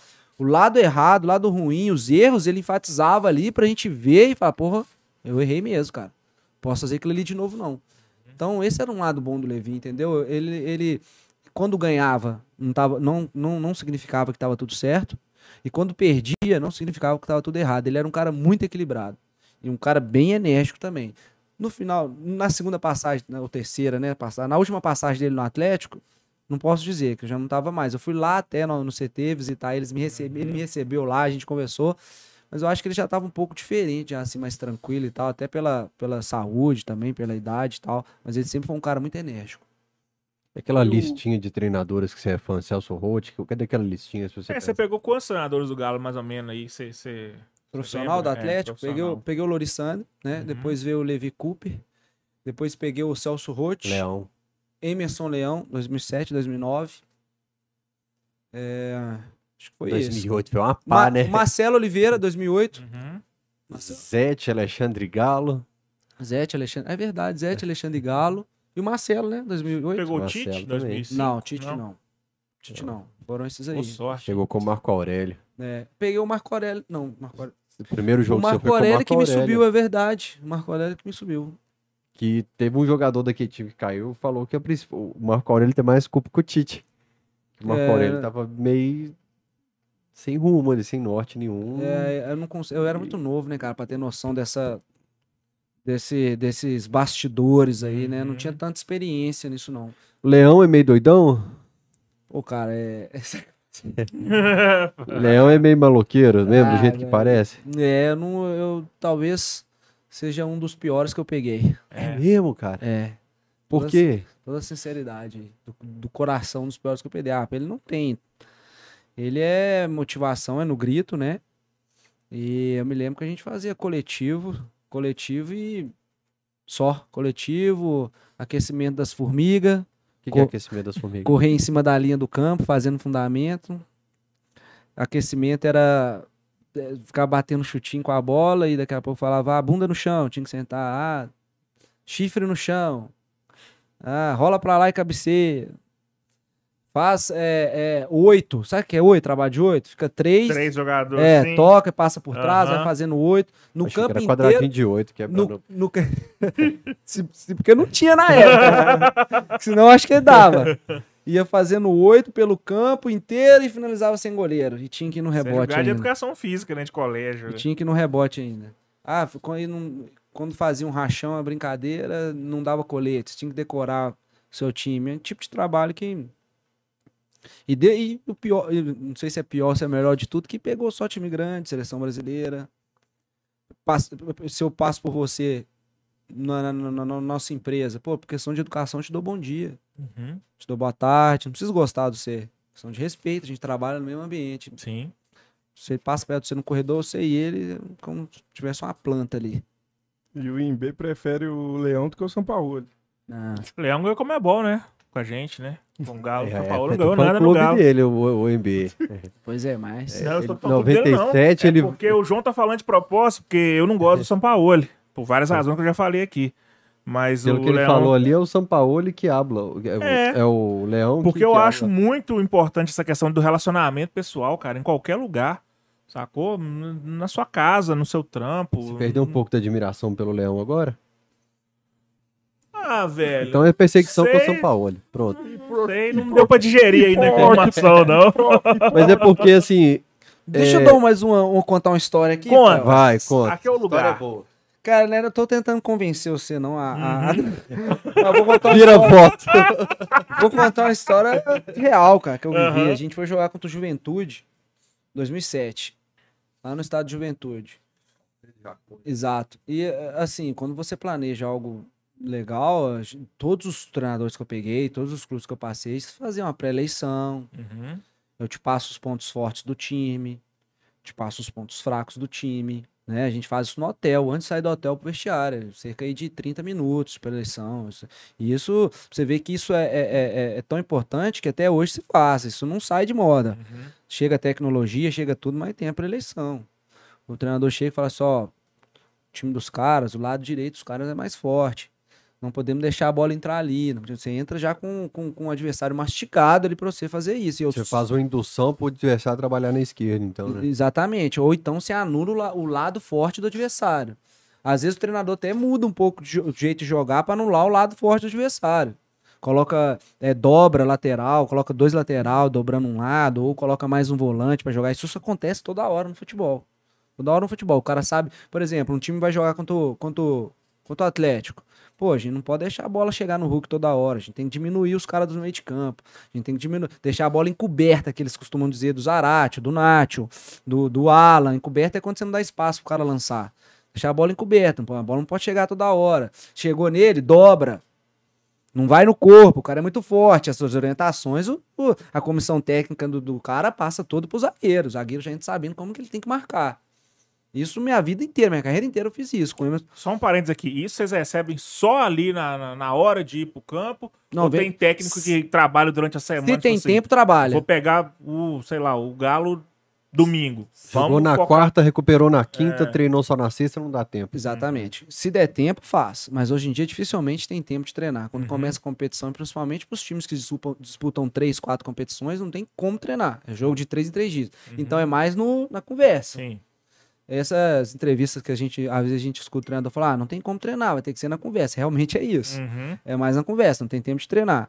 Então, quando o treinador. Chegou um pix aí. É, tomara. Aí, che- aí o treinador vai na conversa, ele manda. Hoje em dia, com a tecnologia, eu mando lá no celular do cara, falo, ó, é assim que os caras jogam. Uhum. Às vezes não tirar o cara do quarto, do descanso, vai fazer uma pré- uma pré-eleição. Mas geralmente antes do jogo tem essa pré-eleição. Sim. Então o cara passa tudo ali pra você. E Por que, que eu falei isso tudo? Uhum. Porque com o Leão não tinha. Com o Leão a gente ia pro jogo, aquecia, voltava do aquecimento naqueles 5, 7 minutos pra trocar de roupa, era a hora que ele falava do adversário. Então, assim, não- é- era o estilo dele, beleza, mas será que ia dar certo até hoje? Por que, que deu certo em alguns lugares? Ele era um cara, o lado positivo dele, era um cara motivador, era um cara que fazia, Uhum. você ia. Você não vai, não vai, vai na, vai na gritaria, vai na pressão, Uhum. você vai. E às vezes isso dá certo.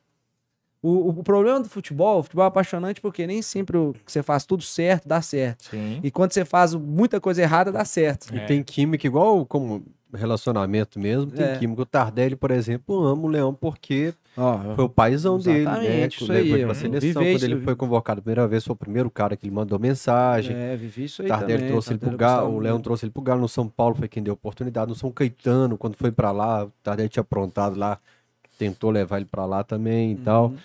mas pra imprensa ele era muito chato. E, acho Não, ele é contou- chato ele mesmo. contou, não o sei João quem, tirou do sovaco que eu sou fã dele. não sei quem de contou a história aqui, que ele fez uma linha assim lá pro jornalista ficarem, um cara pisou em cima da linha, ele do outro lado do campo, ele parou o treino pra perguntar por que, que o jornalista estava pisando em cima da linha, ele estaria fora da área marcada por ele. Uma vez eu tava no CT, 2007, eu acho, entrei no porta-mala da Rádio Confidência, lá meu time passou eu no, abaixado num carro. Ele parou o treino pra saber porque que um fotógrafo tava secando o rosto com suor, tá, levantou a camisa e mandou o fotógrafo embora, cara. Tem uma história, tem uma história Aí tá que tem um, cruzar, né? tem uma história que conta, não posso confirmar isso aqui, mas eh, provavelmente seja verdade, que tem um funcionário no esporte que cuida de um coqueiro lá até hoje. Porque o Leão mandou ele plantar um coqueiro e falar assim, ó, se um dia eu voltar no esporte e esse coqueiro tiver morrido, eu mando você embora. Fé em Deus Pai. Essa é bem aleatória. Vamos lá. Passar a foice nesse coqueiro lá. É, Como é que é essa aí?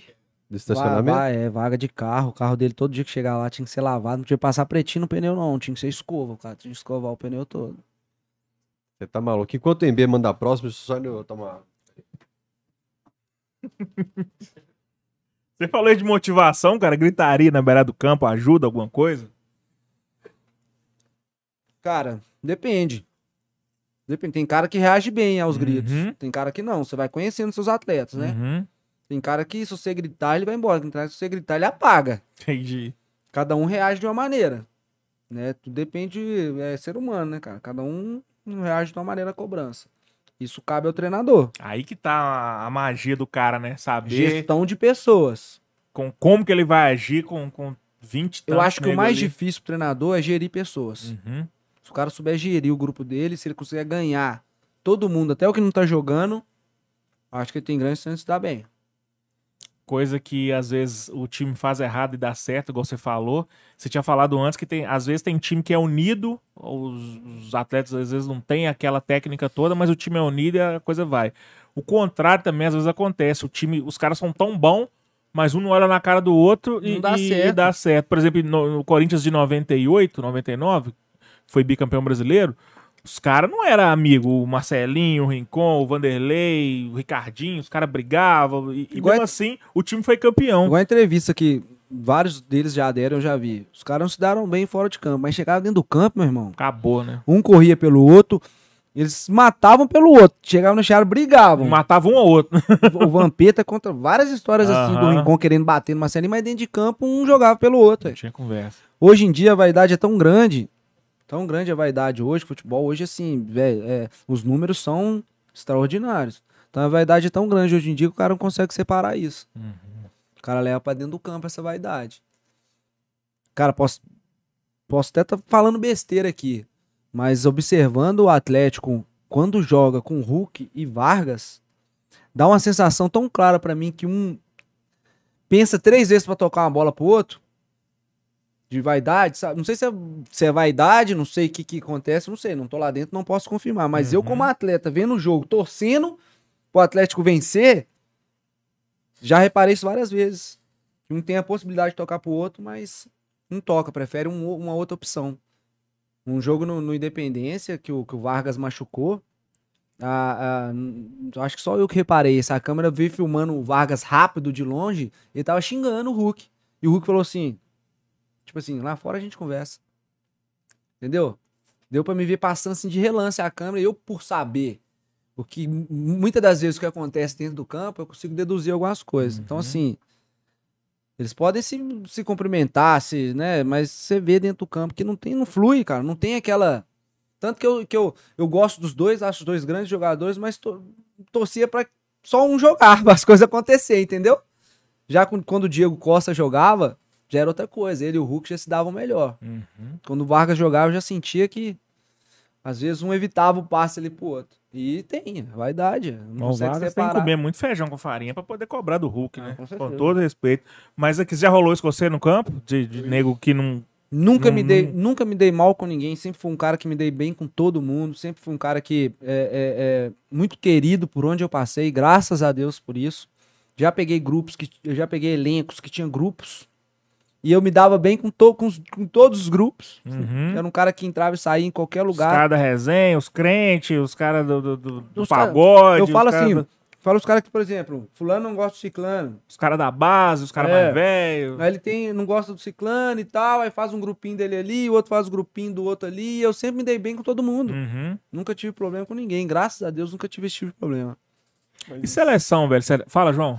Mas você já deixou de tocar pra algum jogador ruim em campo? Não, de maneira nenhuma. Pra ser aquele 10 clássico, na hora que viu que era o. O fulano, que falando, tava ali na área. Não, vou Ah, tocar Daquele ela, mato ali não sai com ele, não. Não, vou Não. Gostei do assunto. aí. Não, já, já, já reclamei bastante. de Aham. não fa- porque, eu, na verdade, quem recebe a bola é quem faz o movimento. Uhum. O cara que tá com a bola, ele tá esperando a sua reação. Se você quer uma bola diagonal, se você quer a bola no pé, então quem, quem faz a jogada é quem faz o movimento. Então já, já, já, já xinguei muitas, muitos aí de, de não fazer o movimento, ficar Aham. indeciso, mas nunca preferência por ninguém, principalmente dentro do campo, não, nunca. E falar de seleção, cara. Como é que foi sua experiência, seleção de base?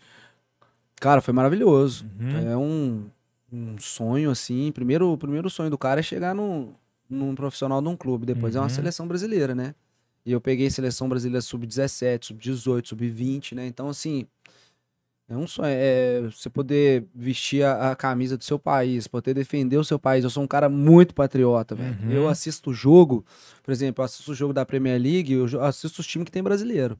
E se Uhum. tem um brasileiro, eu tô torcendo pra aquele cara. Aham. Se o cara é atacante, ele tem que fazer o gol. Se ele é zagueiro, eu tô sempre pra tirar as bolas tudo. Então eu sou muito patriota. Então eu poder ter vestido a camisa do Brasil foi sensacional, cara. As memórias, a história ninguém pode apagar, né? Ela foi escrita e tá ali guardadinho, cara. Quem que Muito- você pegou em seleção, cara? Não, eu peguei muito cara bom. Peguei o Lucas Leiva, Uhum. Cássio, goleiro, Muriel, goleiro, é, Pato, Luiz Adriano, é, Danilinho. Danilin foi comigo no Atlético, o William, que tá no Furlan agora, né? Uhum. É, Fabiano, atacante, jogou no Flamengo muitos anos. Ó, peguei bastante. Fagner. É, Thiago Heleno. Na época era uma época muito boa, cara. Joguei contra o Uru- Uruguai de Cavani, joguei contra o Chile de Vidal e, e Sanches. Vidal e Sanches. É, Argentina tinha um de Maria, Banega.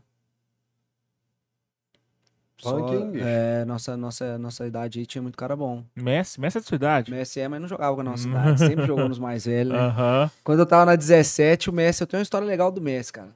Quando a gente tava no 17, ele já era titular do sub-20, né? Ele com 17 já era titular do sub-20. É Uhum. outro, outro nível, né? Eu- a gente foi com a seleção brasileira, sub-18, fazer um, um- um torneio em Barcelona. E a gente fez o torneio e levaram a gente pra visitar o Camp Nou. E não sei porquê, cara, na época tinha alguns atletas lá, não sei se lá dentro do Camp Nou tinha uma espécie de departamento médico, eu não sei. Só sei que tinha alguns atletas lá, dentre eles os brasileiros que jogavam lá na época, né? O Thiago Mota, é, o Edmilson. Eu tenho foto com o Thiago Mota e Edmilson, Uhum. com 18 anos na seleção. Eles receberam a gente, né? Os caras brasileiros receberam a seleção brasileira. Levaram a gente no campo e tal. A gente entrou dentro do campo, dentro do Camp Nou e tal, que é coisa maravilhosa. E tal. E tinha um cara encostado na porta com a camisa do Barcelona, cabelo liso, grande aqui assim. E eu perguntei pro nosso treinador, Renê. Eu falei, ô Renê, quem é aquele cara ali? Falou, que cara ali é um argentino, da idade suas. Só que joga já na sub-20. Por isso que ele não joga contra vocês. Falei, tá, mas ele joga demais. Bom demais. Falei, ah, bater foto com esse cara não, cara da minha idade.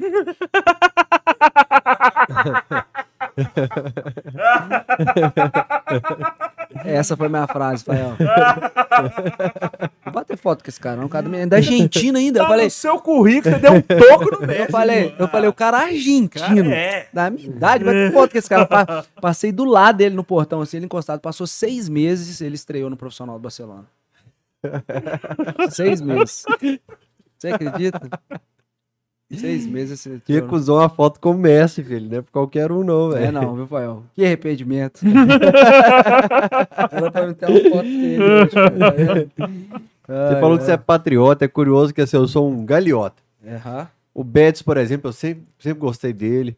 O Almeria, o Diego Alves, Todos os... Almeria. É, Almeria. É, na, na Itália, como o Mancini foi pra Roma, eu nunca gostei da Lazio também por outros motivos, mas assim, é, sempre fui Roma causa do Mancini Aham. também, né? Principalmente, eu era fissurado por acompanhar os caras que saíam do Galo onde que eles estavam indo, assim, Aham. moleque, né, velho? Então, assim, demais. pô, o Betis eu torcia pra caramba por ele, então, mesmo quando o Lima saiu do, do, do Betis, eu ia lá ver a classificação do Betis depois, Aham. Valência com o Diego Eu sou Alves. desse jeito aí no- com os brasileiros, cara.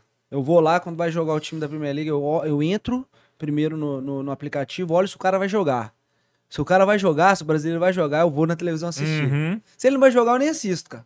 Nem vou assistir, porque eu torço pro cara mesmo. Ainda mais nessa época de, de Copa, né? Eu tô acompanhando, torcendo os caras tudo ser titular, chegar bem na Copa do Mundo e tal. Acompanho lá o Rafinha, tô, quando põe no banco eu fico bravo, não. Porque esse cara quando o cara no banco, velho, o cara é titular do Brasil, cara, ser reserva, não, Falta um velho. mês hoje, hein? Pois um mês é, pra o- Copa. Richarlison machucou, né? Nossa, que é susto, hein, possível, velho? cara. É, mas dizer que não, não vai dar É, B.O. não. É, Foi grau mas- 1, será? É, ele falou que duas semaninhas aí Grau 1, provavelmente. já grau resolve um. pra ele. E Panturrilha é chato. O que aconteceu com o Paquetá? Ele não tava no último jogo, viu, não.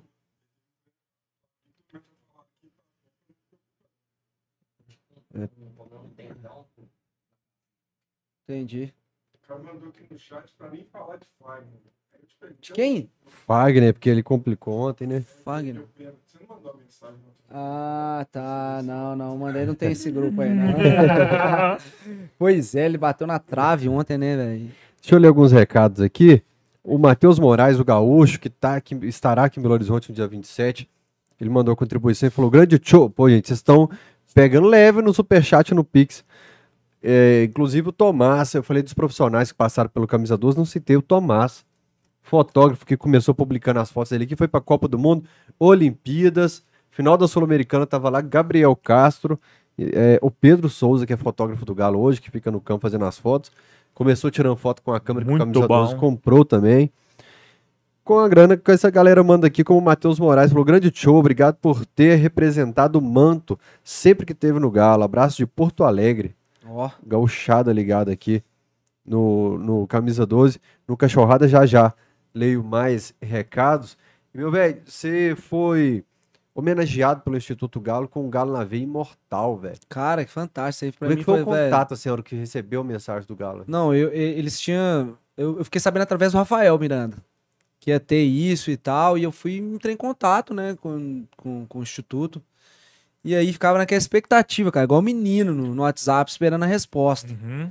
Aí no dia que eu me lembro até hoje, eu tava, eu tava buscando meu filho na escola, eu recebi um, um- um WhatsApp falando que, que, que eu tinha entrado pro Galo Imortal, né, cara? Que eu tinha ganhado e tal, que agora eu ia ter acesso aos jogos do Galo. Cara, isso pra mim. Isso é o que ninguém vai tirar da gente, né, Fael? Coisa que, velho, você conquistou, velho, sabe? Você poder é, entrar nos jogos. Hoje eu mando uma mensagem, falo, pô, quero ir no jogo tal, e a menina vai e manda dois ingressos pra você. Velho, isso pra mim, assim. É sem palavras, é uma coisa assim, é muito emocionante, porque, velho, eu entrei, querendo ou não, eu entrei pra um hall de atletas selecionados de um clube como o Atlético Mineiro, velho. Uhum. Um clube que é gigante, igual eu falei, um clube que eu gosto, um clube que eu torço, um clube que eu passo raiva como torcedor. É, cara, às vezes eu, eu, assistindo o jogo do Atlético, eu, a princípio, eu quando tá legal, eu tô analisando como um, como um atleta e tal. Daqui a pouco eu viro torcedor, cara. Daqui a pouco eu xingo o cara que errou o passe, sabendo que não é, do, não é fácil, sabendo que tem um cara ali, sei que tá adversário, mas xingo o cara e tal. E de gritar, a gente vejo assim, e eu saber que eu faço parte disso que depois de 13 anos que eu saí do clube, as pessoas me veem na rua, me cumprimentam, me agradecem, falam, pô, velho, o tio do Atlético, velho, isso pra mim tem, não tem preço, velho. Isso pra mim, assim, impagável. Você jogou contra o Galo, tio? Joguei contra o Galo, fiz gol no Atlético Nossa. até, jogando pelo América. Em 2004 em 2014, a gente fez uma semifinal. América e Atlético, Independência. Primeiro jogo a gente perdeu de 3 a 0 se eu não me engano. E no segundo jogo, ficou uma. Não, ficou 4x1 o primeiro jogo e eu fiz o gol do América de cabeça. E o segundo jogo ficou 1x1. Eu dei o passe pro Carlos, Carlos Eduardo fazer o gol nosso. fiz um gol no Atlético, cara. Assim, fui profissional e tal, mas no, fundo do coração, mas tava 4x0 já. Aham, é. Enfrentou algumas vezes. Agora, aquilo que a gente fala do olho brilhar, olhinho do caboclo brilhou. no velho, Galo, é. Tal, seu É, olho brilhou muito. A gente é. fala sempre que a gente percebe quando o cara fala com um sentimento diferente É, aqui, não, realmente tem. o olho né? brilha. Sempre que tem um assunto que a gente É. toca que o convidado fica mais emocionado. É, É, não, o Galo não. na veia imortal aí, você mudou totalmente a hora que você É, falou eu tenho dele muito aí, orgulho, cara. né, velho, disso. Você tá doido. 15 anos de Galo? É, 15 anos de Atlético, velho. É, no, é, 10 na base, 5 como profissional. Você vai ter o jogo agora do- dos ex-atletas na Arena MRV. Você já mandou o currículo pra lá? Não, assim, ainda falou, não. psh, Ainda É. não, que eu tô nessa transição ainda, né? Se eu paro, se eu não paro, como é que vai ser ano que vem e Não, tal. mas é isso que eu ia falar agora. É, injustiça com os outros caras. É verdade. Porque você tá vindo de uma temporada que você foi, jogou estadual, É, que você subiu com o empatinho agora também. E, pô, os caras lá tudo aposentam. O Lima é treinador do sub, é, da 17. equipe lá da comissão técnica do Sub-17, cara. É, mas tá bem ali, Não, mas então, mas eu falo assim, a turma tá parada até então. É, e você tá voando, você vai deitar nos caras mas lá, eu velho. quero ainda fazer parte disso aí, ué. Mas, mas você não vai poder, que é ex-atleta, você tá jogando. Mas daqui a pouco, daqui a pouco chega o momento, eu espero que eles me chamem. Deixa de fora aí dessa do Atlético, jogo dos atletas, não, né? Na Arena MRV agora. É, ué, você tá doido.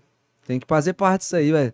Olha pra câmera ali Vestir então. de novo. Camisa do Atlético, é. Me... Daqui eu vou postar aí nas redes sociais quando eu aposentar. Vocês ficam ligados aí pra me chamar. Vai ter um joguinho da, da- dos ex-jogadores agora. Legal demais MRV, isso, cara. velho, Nossa. E aí a turma do Galo na Veia Imortal, acredito eu que será convidada, né? Porque é o, é o básico, assim, a turma que já tá no Instituto Galo, já tá próxima ali. Fizeram, fizeram uma- um, um evento legal pra gente, cara, lá na sede do Atlético.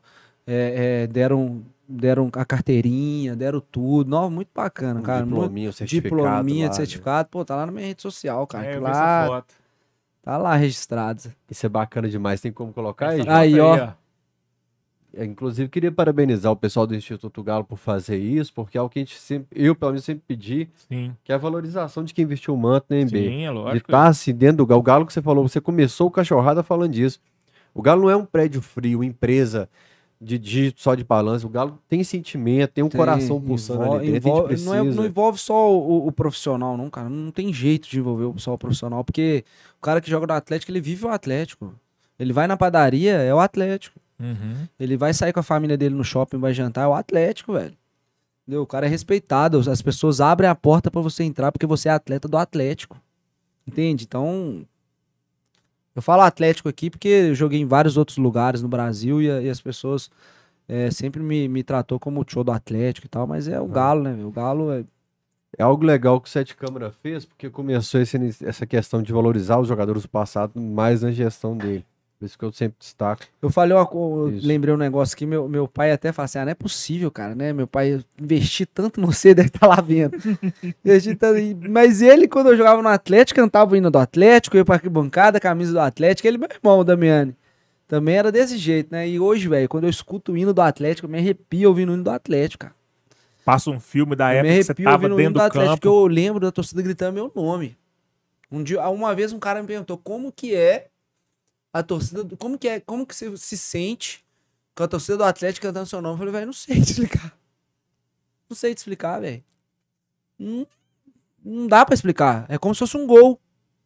A comemoração do gol, o cara, quando o cara faz gol, o cara não ouve ninguém, velho. É um silêncio na mente do cara. É mesmo? Pode estar 70 mil pessoas no, no estádio, você faz um gol, é um silêncio, velho. É um êxtase tão alto, velho, que você, você, você sai do ambiente que você tá, velho, comemorando. E aí, assim, eu ouvi a torcida do Atlético cantando seu nome. Eu fui no estádio lá, cara, onde eu sentava, em volta onde eu sentava, todo mundo tigonha. Uhum. Eu falei, vem, tá jogando o Hulk, tá jogando o Arana, tá jogando Diego Costa, os caras tão cantando meu nome. Velho, olha isso, velho. Isso é fantástico, você tá doido.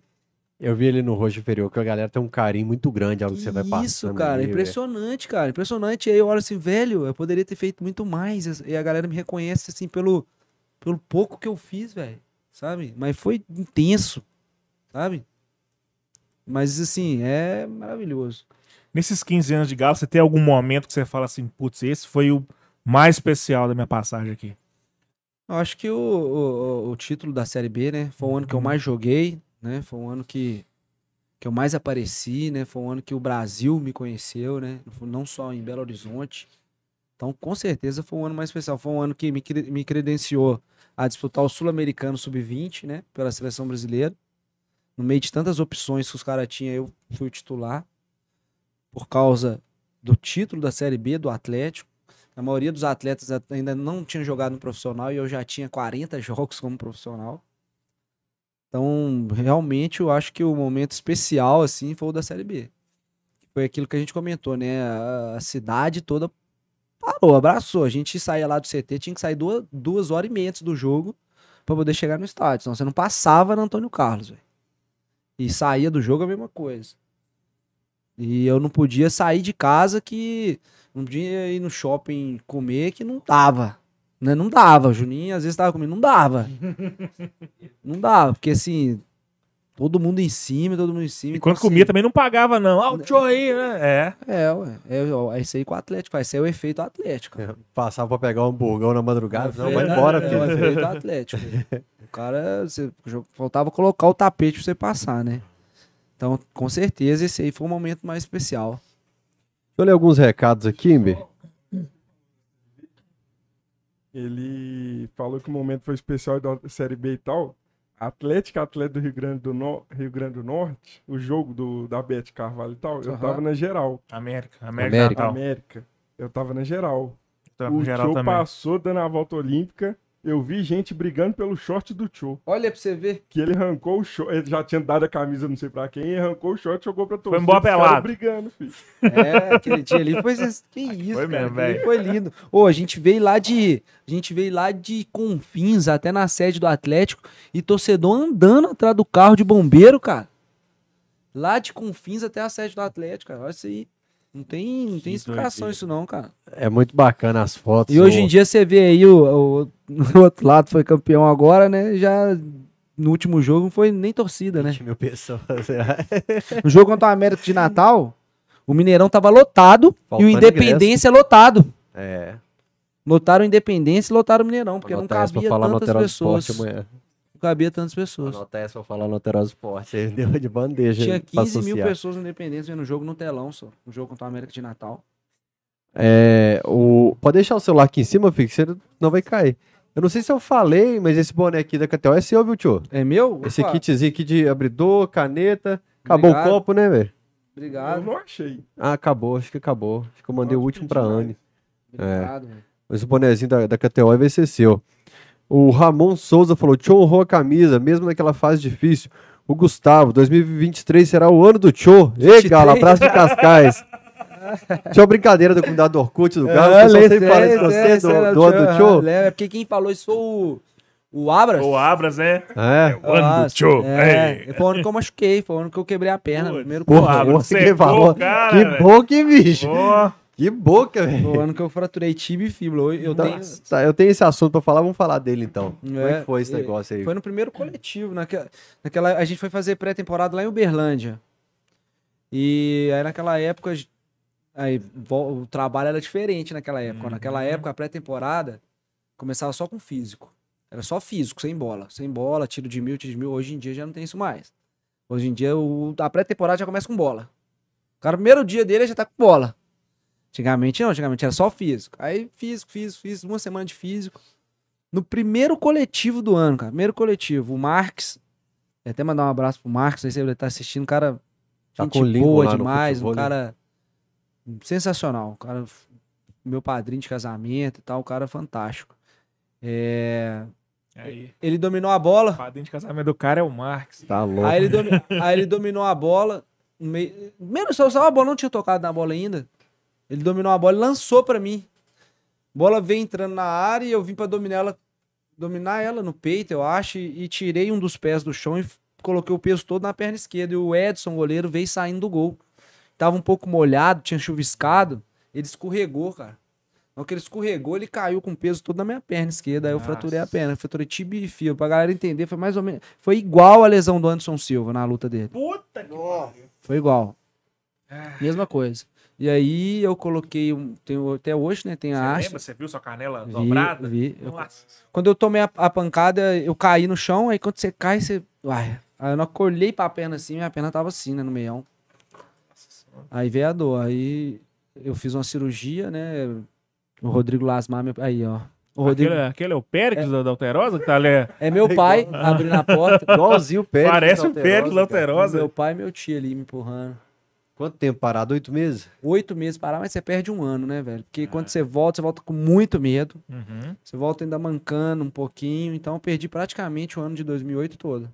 E foi no ano que no começo do ano o, o presidente era o Ziza. O Ziza chegou pra mim e falou assim: ó, esse ano a gente não vai contratar ninguém. Esse ano você vai ter a sua oportunidade de jogar o ano inteiro. E foi o ano que eu machuquei. Como é Aí eu- que ficou a cabeça? Ah, ficou ruim demais, né? É, graças a Deus, tive uma família que sempre me ajudou, né? Meus pais, meus irmãos, sempre me apoiou, então isso me ajudou bastante também. Mas você volta com bastante medo. Perdi praticamente o ano de 2008 todo. Voltar Jogou no- só a reta final de dois só a reta final do Campeonato Brasileiro, mas é daquele jeito. Você entra, mas você fica com medo de entrar mesmo na dividida, fica muito preocupado e tal. É só em 2009 mesmo que eu voltei. Foi, foi, e até hoje eu tenho, né? A hastia e, e três parafusos na canela. Caramba, jogando até os 35 com a nunca me deu problema parafusos. nenhum, Fael. Nunca senti nada. que vai chover, você sabe na- que dói a cirurgia. Não, não, não sinto nada. Aeroporto, banco, nunca apitou uma vez só pra falar que nunca apitou. Apitou uma Uhum. vez na- na- no país de Gales, velho. Eu fui disputar uma Europa League pelo, pelo Marítimo. Disputar uma Europa League e apitou. Aí eu voltei, o cara me tirou o tênis. Eu tirei, passei. Esse, o tempo vai passando, você esquece que você tem, né? Uhum. Falei, uai. Tirei tudo do bolso e tal. O cara falou. Ah, eu lembrei. Falei, não, tem um. Machuquei. Ele passou um negocinho assim, aí ele identificou. Foi a única vez que apitou. Nunca mais apitou em banco, em banco, aeroporto. Nunca senti nada, nenhum incômodo. Graças a Bem Deus foi, feita a cirurgia. foi muito então, bem é. feito pelo Rodrigo Lasmal, o doutor Otaviano, que é médico lá até hoje. Foi muito bem feita. O Gabriel Rodrigues ele falou que Tio Monstro, ele namorou a prima de um amigo meu da escola em Birité. Que isso? Eita! Prima do Nossa, amigo da. Daqui a pouco tá parecendo é filho do tio Ele aí. namorou a prima de um amigo meu da escola em Ibirité e deu uma camisa original autografada pra ela. Todo Nossa. mundo ficou com inveja. Isso deve ter tempo, hein? Porque de casado eu tenho, vou fazer 13 anos de casado. Nossa, com minha, Então não vou nem compro- com a minha- pesquisar com a minha esposa eu tenho 15 anos com ela, cara. Tá igual eu, eu tenho 15 anos, comecei E em vou- 2007. E vou fazer 13 de casado já. Então isso tem muito tempo. Muito tempo. Eu casei esse ano, não tava com pressa não. É. É, Quanto Já- tempo de namoro? 15 anos. Que isso. Eu com um ano já não tô aguentando mais. Ah, tô- que correria. O O meu foi ao Thalys contrário do seu. O meu eu namorei. Namorei seis meses, noivei mais seis e casei. Isso mesmo, tem que amar rápido. Como diria o volante Elias, pra que correr? O Renato Mendes, ele fala: o tio jogou um absurdo em 2007. Aquela Copa do Brasil era pra ser nossa. Obrigado pelos serviços prestados ao Galo, eterno tio Vichenko. O Ivan Luiz de Oliveira, Oliveira fala: tio Cri da Zona Oeste. O Guilherme Ivo, boa noite, camisa 12. Tio, conta aí sua experiência como campeão sul-americano sub-20 em 2007, junto com o Danilinho. Danilinho era meio maluco, né, bicho? Danilinho era. Danilinho sempre foi um pouco. e ele é da minha idade, cara, mas ele chegou já com uma experiência muito grande no Atlético, né? Ele É. chegou direto pro profissional e tinha idade de júnior. Ele tinha 18 anos, mas. Ele tinha juízo naquela época? Não, já era. Experi... O que, que você É. diz? Experiência é o quê? Já era Assim, muito é, experiente. era. já, é. Não posso ficar falando da. Mas a- o sul-americano foi bacana, cara. Demais, velho. E era uma responsabilidade muito grande, porque naquela época. Vou mudar de assunto, né?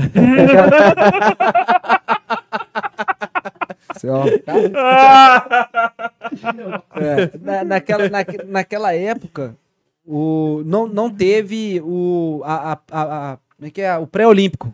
Não teve o pré- o pré-olímpico. Então o sul-americano valia para as Olimpíadas. Então era, a pressão em cima da gente foi muito maior. Porque a gente tinha que não só ganhar o sul-americano, a gente tinha que classificar o Brasil para as Olimpíadas. E o Brasil não tinha, não, não tinha nenhum título olímpico ainda. Uhum.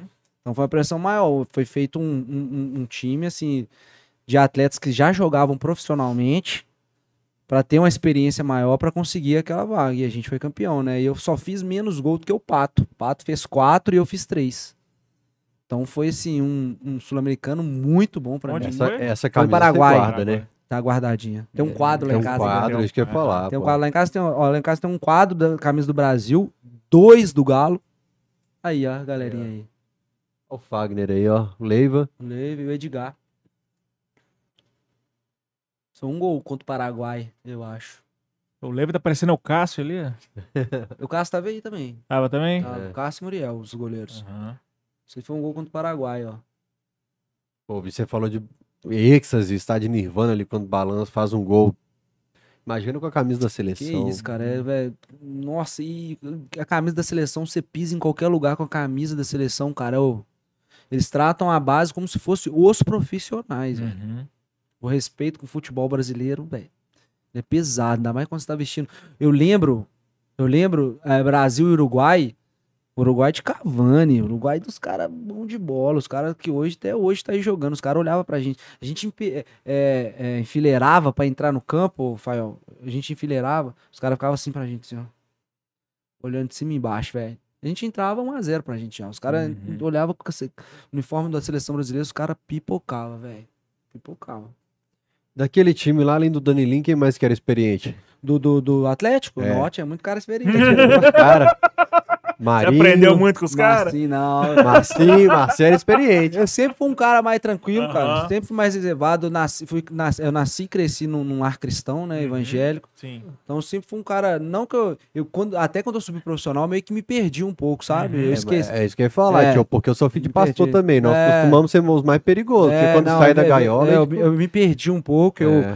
Isso é até um testemunho, cara. Eu me perdi um pouco, achei que era dono do meu nariz. Eu comecei a ter de- é, carro e entrar nos lugares muito fácil e tal. Esqueci quem que me levou até ali. Uhum.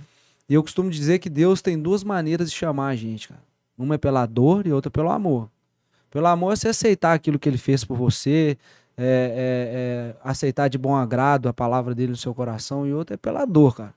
E quando eu quebrei a perna, eu ouvi nitidamente a voz de Deus falando comigo: Eu não te vejo como um jogador. Eu te vejo como um servo e quero ser seu amigo. Então eu entendi que Deus tinha me levan- levantado como atleta para me levar a palavra dele, não para me fazer o que eu achava que tem que ser feito. Então eu fui quebrado literalmente, velho, para me lembrar de onde eu vou- de onde eu saí. Nessa época que você machucou a perna, você sente que você tava meio perdido? Completamente.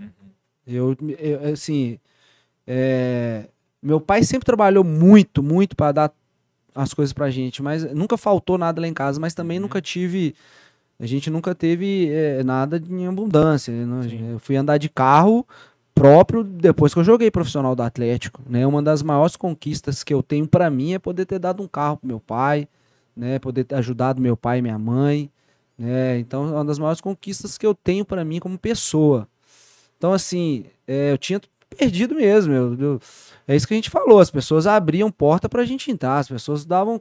Então, assim, eu em Belo Horizonte, eu, eu- entrei em, assim, né, um mundo que eu sabia que não era pra mim, entendeu? Sabia que eu tava fazendo completamente errado, tava no, no caminho oposto daquilo que Deus tinha pra mim. Então foi necessário mesmo, Deus me quebrar mesmo, na dor, pra me entender que eu tava ali, que Deus tinha é, é, é, permitido que eu chegasse até ali para algo bem maior, algo que hoje eu faço. Né, algo por todos os clubes que eu passo, eu sou líder de, de reuniões, sou líder de célula, eu sou um dos caras que levam a palavra e tal. E isso para mim é até mais importante hoje do que propriamente o futebol, Uhum. né? Porque eu tô falando de algo que é eterno. Daqui a pouco eu sou ex-jogador, daqui a pouco o futebol passou, né? E eu tô falando de algo que é eterno para a vida toda. Eu tô falando de algo que muda a vida das pessoas, que transforma vidas, né? E o futebol me dá esse acesso. Então hoje eu entendi, hoje não, há muitos anos eu já entendi isso, que o futebol na minha vida é para isso, né? Para me poder levar a palavra de Deus, para me poder mostrar para as pessoas aquilo que Deus fez na minha vida. Eu fui até na primeira foto do seu perfil do Instagram, descendo Aham. todo o perfil para fazer a pesquisa, né, do Certo. convidado. Em todos os clubes eu vi suas reuniões. Isso é, É. bacana. Gra- é, graças a Deus. e é cara, bacana todo- sempre conversar principalmente com os meninos de base, cara, porque Uhum. todo mundo sobe E passa na por- barriga, E passa por esse achando que é o processo que eu dono do passei. mundo e que tem que curtir todas as noites da vida no primeiro ano. E esse pode ser o fim da carreira do cara. em muitos casos é. Porque hoje em dia o futebol não cabe mais isso, né? Na, na minha época ainda cabia. Na minha época era um jogo ainda mais jogado. Hoje em dia o futebol é puramente físico, velho. Você joga de três em três dias, você treina no outro dia, não tem mais folga depois do jogo. Hoje em dia você treina depois do jogo. Então o futebol é muito físico. Então se o cara não se cuidar, se o cara não se alimentar bem, se o cara não for prof- profissional, ele não joga. Hoje um cabeça de bagre marca um craque. Porque o craque, se um craque não tiver força pra driblar o cara, ele vai perder a bola, entendeu? O meia tá sumindo por quê? Porque os técnicos querem mais volantes que conseguem ir e voltar o jogo inteiro. Vai na, vai na área e volta o jogo inteiro, o jogo inteiro. Físico, o futebol tá muito físico, né? Igual você falou, às vezes os meninos. e Isso hoje em dia tá pior, Fael. Porque na minha época, o menino do Júnior, ele não tinha um salário de profissional. Hoje o menino do Júnior, de um time grande, ele recebe 15, 20 mil reais sem nunca ter pisado num campo profissional. Então ele já acha que ele é profissional. Já anda de carro, já chega no CT de carro, Fecha o camarote no pagode. entendeu? E isso aí prejudica demais. Então eu uso a minha influência, né, o que eu construí dentro do futebol, o conhecimento que eu tenho sobre, sobre, sobre a Bíblia, para passar isso para os meninos, né? Para compartilhar isso com eles, para mostrar para eles que aquele começo ali pode ser o começo de muitas coisas, como pode ser o, o princípio do fim, né? Então, graças a Deus, por onde eu passo, eu tenho tido a oportunidade de estar de tá fazendo isso. Seu último clube foi Patinga? Foi Patinga esse ano. Como é que foi lá? muito bom dentro do campo e terrível fora dele. É, Quando, eu, quando eu fui pro Patinga, eu joguei no Patinga também em 2020. 2020. Em 2020, é, a gente não conseguiu acesso, mas ficamos no, no módulo 2. E o Patinga ficou me devendo no ano de 2020. E no, no ano de 2022, o presidente do Ipatinga, o Nicanor Pires, ele me ligou de novo dizendo que tinha uma SAF querendo entrar no Atlético, ó, perdão, no Ipatinga. É, o, o CEO da, da, da SAF, por nome de Marcos Ferraz, né? E o nome das empresas dele é, S, é USD Esportes e Kraken Esportes. Vou falar o nome de todos aqui. Uhum. É, que queria entrar como SAF no Ipatinga e queria, ia- iria pagar o meu salário e iria também pagar o que ficou de atraso no ano de 2020. O presidente era o mesmo de 2020? Era o mesmo, Uhum. Nicanor Pires. E aí esse Marcos Ferraz me ligou, pediu para encontrar comigo aqui em Belo Horizonte, sentou comigo numa mesa, num, num restaurante ali na Savassi, e me prometeu que iria me pagar o, o de 2020, queria ter meu salário em dia e tal, que para mim não preocupar com o salário, que o dinheiro não ia ser o problema. Uhum. E aí eu voltei pro Ipatinga, né? Voltei pro Ipatinga e tal. E desde o primeiro dia que eu pisei no Patinga até o último dia que eu saí, a, a condições de treino do Ipatinga era precária. A gente conversou isso aqui um pouquinho antes, né? Eu vou falar aqui pro pessoal que tá, que tá nos ouvindo aí. Sim. A situação era precária. O Ipatinga não tinha um bom treino de treinamento, um bom campo de treinamento. Os atletas que moravam no clube, no alojamento do clube, que eram mais de 90% dos atletas, não tinham um bom refeitório. A comida sempre era era porco, carne de porco. Eu não tô reclamando de carne de porco, eu gosto de carne de porco, Uhum. mas não é a melhor refeição para um atleta Sim. né? Então todos os dias era carne de porco, às vezes não tinha café da manhã, às vezes não tinha ceia à noite. Isso para os atletas que moravam na, na concentração. Graças a Deus eu podia morar fora. Uhum. Eu conseguia tomar meu café fora, eu conseguia às vezes fazer um, um suplemento alimentar fora, mas de 90% dos atletas não. É, eu não me lembro a vez que teve chuveiro quente no vestiário do Ipatinga para tomar banho. Então eu tô falando assim da estrutura do Ipatinga e aquilo que o Ipatinga forneceu para os atletas que subiram o clube depois de três anos para o módulo 1 do Mineiro novamente. Né? Então, assim, situação, situação precária que os atletas viveram lá. É, 90% deles, graças a Deus, eu, eu conseguia é, morar fora e, e me manter com suplementação, aquilo que era necessário para mim estar jogando bem. Uhum. Nós conseguimos o acesso. Quando a gente conseguiu o acesso, um, um mês antes do, do contrato acabar, do fim do campeonato, eu me lesionei. Eu rompi o, ten- o tendão de Aquiles do, do pé esquerdo. Foi treino, jogo? Foi num Foi jogo, em Patinga e União Luziense, lá em Santa Luzia, a gente venceu por 4 a 1 eu fiz um gol nesse jogo. Uhum. Então eu tô dando detalhes assim pra galera entender que, Sim, que eu, é fui, eu fui muito efetivo lá dentro, né? Não só fora, mas dentro do campo.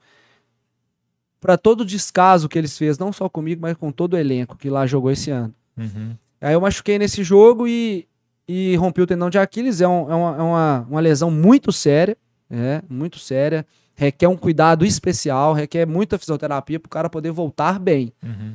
Tanto que foi essa lesão que praticamente encerrou a carreira do, do Imperador, do Adriano Imperador Uhum. né? Pra você ver que é. E ele tendo auxílio aos melhores é, é, fisioterapeutas. E lá no Ipatinga não tinha é, fisioterapia.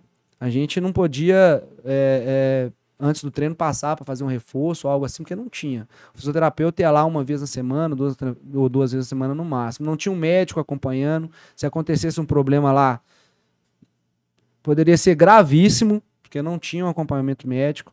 Enfim, as viagens, as logísticas horríveis, os ônibus horríveis. E a gente enfrentou tudo isso porque Eu passava isso pros meninos, né? Falava, cara, você precisa jogar aqui pra você conseguir um lugar bom, pra você Uhum. conseguir ir pra um lugar melhor, pra você viver o que eu já vivi dentro do futebol. Que é estar num lugar onde as pessoas respeitam não só o atleta, mas como ser humano. E, e aí eu me machuquei, e dentro do- da Lei Pelé, que é a lei que protege os atletas do futebol, né? Falando isso mais pra galera que tá ouvindo aí entender. Quando o atleta se machuca próximo ao final do contrato dele, a Lei Pelé garante que ele tenha todo o suporte do clube, o clube renove o contrato com ele, isso obrigatoriamente, renove o contrato com ele e dê a ele mais um ano de estabilidade. Uhum. E o Ipatinga não fez nada disso comigo. Pelo contrário, não renovaram meu contrato. O último mês de salário, não só meu, como de todos os atletas, não pagaram. Então, todo o elenco do Ipatinga, que subiu o Ipatinga para a primeira divisão, está com o último salário atrasado, sem pagar do contrato. Eles não renovaram meu contrato. A cirurgia, a minha cirurgia, eu fiz através do meu plano de saúde. Imagina se eu não tivesse plano de saúde, se eu não tivesse condições de ter um plano de saúde. Fiz através do meu plano de saúde. A fisioterapia, eles pagaram 20 sessões. No dia que eles pagar, pa- pararam de pagar, pagaram as 20 sessões, eu ainda mancava. Só pra você ter uma ideia da, é- da, é, do, do, do estágio que eu tava da fisioterapia. Então hoje eu faço fisioterapia por conta própria. Queria mandar um abraço aqui pro Rick, é, o Ricardo Vidal, que é o fisioterapeuta, muito, foi muito tempo fisioterapeuta do Atlético. Hoje ele é coordenador geral da fisioterapia da CBF, um cara muito bom, um cara excepcional. Faço fisioterapia com ele, velho. Ele me abraçou, me deu, deu uma força, falou que ia estar comigo até o final e que ia fazer eu voltar a jogar. Então, um abraço pro Rico, um cara, um cara excelente, velho, um cara coração enorme. Faço a fisioterapia por conta própria, agora tô voltando para fazer academia de novo também, tudo por conta própria. O Patinga total, virou as costas totalmente. Para mim, não só para mim, mas com, to- com todo o elenco. Mas no meu caso, um caso mais complicado pelo fato de eu estar machucado, né? Sim. E, enfim, e, esse, e a- essa foi a minha passagem pelo Patinga. Dentro do campo a gente fez tudo perfeito, mesmo sem ter as condições necessárias para aquilo. Uhum. Subimos o time para a primeira divisão depois de 13 anos sem disputar a primeira divisão, né? E eles fizeram todo esse descaso, não só o Ipatinga, é, é, né, com o Nicanor Pires, o presidente, mas também o Marcos Ferraz, através das, das empresas que, né, que ele virou SAF. Tentei, não só eu, como todos o elenco tentou falar com ele várias vezes antes de ir pro, Nem o Confia- presidente, nem a SAF, ninguém responde. Ninguém responde, foi, ó, liga, chama, chama, ninguém atende. Aí eu entrei, né, é, é, diretamente nas vias, é, não sei se a gente pode falar vias de fato, mas colocar na justiça, Judiciais, né? né, judiciais. Uhum. E entrei na justiça, né, no meu advogado, Lucas, e dia 24 agora do 11, nós temos a primeira audiência. Né, e foram perguntar para eles lá numa entrevista que fizeram, eles que ainda não foram notificados. E o Ipatinga vem fazendo esse tipo de, de, de trabalho já há muito tempo, né? Você vê que todo mundo que passa lá sai sem receber. Então, assim, eu acho que eu deveria estar falando isso, não só como profissional, mas como ser humano, né? Se algum atleta estiver ouvindo isso, pensar assim, eu acho que eu tô fazendo um bem pro futebol. Alertar as pessoas de como está o Ipatinga hoje e aqueles que dirigem o Ipatinga. O Ipatinga tem um- uma baita de uma cidade maravilhosa, mara- ma- maravilhosa, uma baita de uma infraestrutura maravilhosa de CT, mas está sendo liderado por pessoas erradas. Acho que a torcida, toda a cidade devia ver isso e tirar aqueles que a maçã podre, aqueles que estão na direção do clube agora e colocar outras pessoas novas. Porque o Ipatinga é grande, cara. O Ipatinga tem camisa, o Ipatinga disputou a Série A do Campeonato Brasileiro, mas está sendo muito mal administrado. É, no interior tem alguns exemplos de clubes que estão no- nos trilhos aparentemente, como o Atletic, o Boston de Manhuaçu está fazendo um, um trabalho muito legal. A gente fica chateado, porque eu sou de Caratinga do lado ali, e a gente já viu o Ipatinga ser né, prejudicado por dirigentes do passado, que depois acabaram passando aqui no Cruzeiro também. E é triste, cara, ver a situação dessa do Ipatinga. Principalmente que o jogador sem um salário, sem um trabalho, fruto do trabalho dele. Acho que isso é o mínimo, né? O E a gente tá falando aqui, Fael, de jogadores, da sua maioria lá, que recebia mil, mil e quinhentos reais. Isso é desumano, cara. Isso é desumano. A gente tem um grupo entre nós lá até hoje. O Ipatinga renovou o contrato com uns- um, dos atletas e até emprestou para algum desses times que estão disputando a segundinha que eles falam, né? Que é a terceira do O Mineiro. Perito subiu agora. É. Eles emprestaram alguns jogadores pra lá e renovaram o salário dos meninos. Ó, renovaram o contrato emprestaram. Renovaram o contrato, não pagaram o salário. Os meninos passando fome, cara. Eu não vou falar o nome do cara, mas o cara ligando, chamando a gente, que a gente era um dos líderes, falando, velho, os caras não me atendem, minha mãe tá precisando de negócio em casa e a gente sabe, pô, os caras estão lidando né, com só jogador de futebol, não. Estão lidando com sonhos ali de, de atletas que não chegaram ainda, de atletas estão lutando, quebrando pedra ainda, entendeu? Eu, graças a Deus, tenho minhas coisas, tenho minha família, entendeu? Não, não, não, sabe? E agora os outros não, cara, os outros dependem unicamente daquilo. E eles, e eles fazerem esse tipo de coisa, sabe? A gente não tá falando de, de atleta que recebe 300 mil, 400 mil, se ficar meio ano, um ano sem receber, ele vai segurar, ele vai ter aquilo, vai ter a, a reserva dele para segurar. Não, estou falando de gente que recebe salário mínimo, cara. Eles fazem uma barbaridade dessa, sabe? Isso é. Isso pra mim, velho, é um absurdo, um absurdo. Eu agradeço vocês pelo espaço que vocês estão dando aqui pra me falar isso, porque é um desabafo. Vou cortar e mandar pra Alterosa. É um desabafo, velho. Hoje eu voltei a. Hoje foi o primeiro trote meu depois de quatro meses e meio, cara. Foi muito feliz por isso. Primeiro trote meu. Fiz na academia lá, minha esposa filmou. Eu, eu, eu não gosto muito de jogar nessas coisas, essas, essas partes, não, sabe? Eu prefiro ficar para mim. Eu sou um cara muito reservado. Mas minha esposa pegou a filmagem e postou. Marcou a, o, a, o GE, marcou a Itatiaia, marcou o balanço geral. Assim, eu, eu quero fazer barulho mesmo, sabe? Para as pessoas. É, não pra, pra pô, causar, não quero causar, eu quero alertar. Alertar. Eu acho que isso é um bem pro futebol que eu tô fazendo. As pessoas verem o que o Ipatinga liderado lá por Nicanor Pires, por todo mundo que já lá está há muito tempo, fazem com os atletas, cara. Nós estamos falando de pessoas que, é, sabe, não, não consegue se sustentar se, se não receber o salário dele, né? o, que, o que é básico. Pô, o trabalhador quer o quê? Só o salário. Sabe, eles prometeram um bicho lá de 100 mil para subir, não deram, mas tudo bem. O bicho não está no contrato, entendeu? Mas o salário está no contrato, paga pelo menos o salário, entendeu? Então, assim, agradeço muito pela oportunidade de poder estar falando sobre isso. Talvez outro lugar a gente não teria essa oportunidade, uhum. né? De estar expondo essa situação que eu acho. Eu acho inadmissível, cara. Ainda mais um time que vai disputar a primeira divisão do Campeonato Mineiro. Eu acho que o futebol brasileiro tinha que ter uma regra. No Portugal é assim. Eu joguei lá três anos no Marítimo. Todo final de época que eles falam, né, de temporada, o clube tem que mandar um, um, um ofício, um documento assinado por todos os atletas dizendo que está tudo em dia o salário, para ele poder disputar o campeonato do, ano, do, outro ano. Se ele não tiver em dia, ele não disputa. Eu acho que no Brasil eles poderiam bolar alguma coisa Nossa, mais ou menos. Ia ter campeonato? Mais ou menos semelhante, semelhante a isso. Mas aí, cara, ia diminuir bastante a inadimplência no futebol. Uhum. Infeliz, infelizmente, o futebol talvez seja o maior, maior meio aí de, de, de, de trabalho que as pessoas fiquem inadimplentes. Porque, ah, vai para na justiça, ah, vai enrolando, a justiça brasileira 10, 15 anos, aí você põe o Ipatinga na justiça. O Ipatinga não tem nada no nome dele. Você vai quando que você vai receber? O que você vai receber?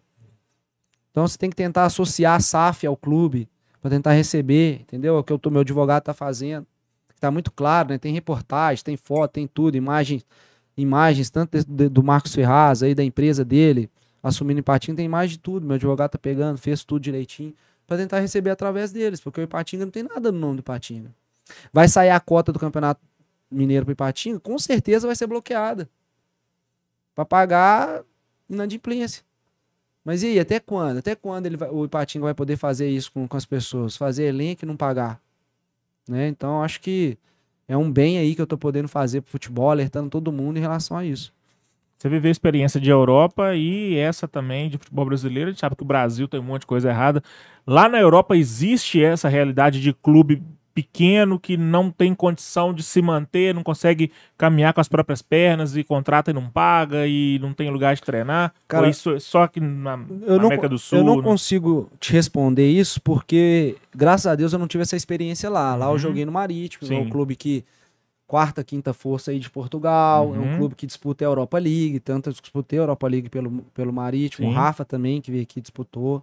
Então, assim, é, é, é, um clube que tem condições, né, uhum. de estar uhum. disputando e tal. Então eu não peguei esse lado ruim lá e não, e não, sei se tem. Uhum. Mas aqui no Brasil peguei demais, né, cara? Aqui no Brasil eu joguei nos, nos, nos clubes grandes e joguei em clube pequeno. Então é, eu sei exatamente o que se passa, né, cara? As dificuldades que tem. Mas, cara, eu prefiro que você me contrata, me promete mil reais e me paga em dia, do que você me contratar e me prometer 20 mil reais e não me pagar. Uhum. Porque o, o, o, profissional, ele faz, ele faz planos com, com o dinheiro que ele vai receber. Sim, todo mundo. É, todo mundo faz isso. Todo trabalhador faz uhum. isso. Eu faço planos de acordo com o salário que eu recebo. E no futebol, o cara não pode fazer isso. Você pensa, eu posso colocar meu filho na escola tal, eu posso pagar uma parcela de um carro da casa ou não sei o quê. Pronto. O meu salário. né? Pronto. E aí no futebol o cara não tem essa segurança, principalmente em, sei lá, em 60%, 70% aí dos, dos times brasileiros. Posso mandar? Manda bala. O Pedro Costa, ele falou, o Tio é autor do gol mais bonito que eu já vi em um estádio. Primeiro toque na bola contra o Paulista. Eu tinha 9 anos de idade e lembro claramente. Esse gol, ele, ele é muito curioso. Põe aí pra nós, João. Não, pra pegar mais coca lá na geladeira, filho. Vai pegar o resto do Tio aqui da coca dele, velho. Esse é A amante coca de coca. quente. Tô proibido. Esse gol, vai do meio da rua, uma. Lembra desse gol, Camisa hein, Bê? preta.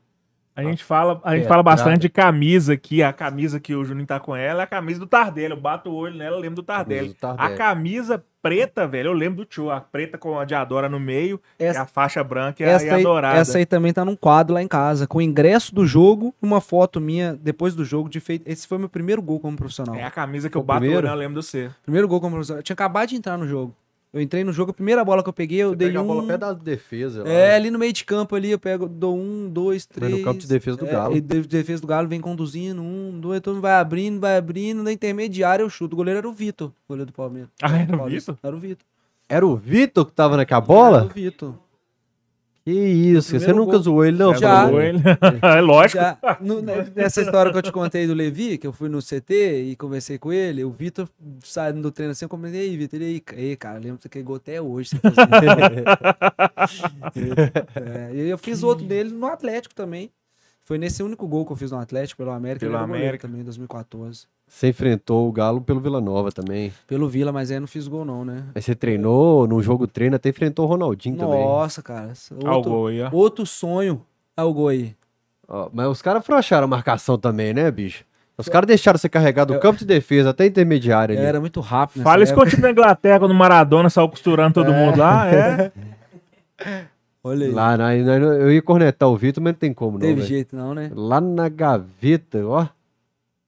Vitor bem novinho, né? Aham. O Hever tava nesse time, não?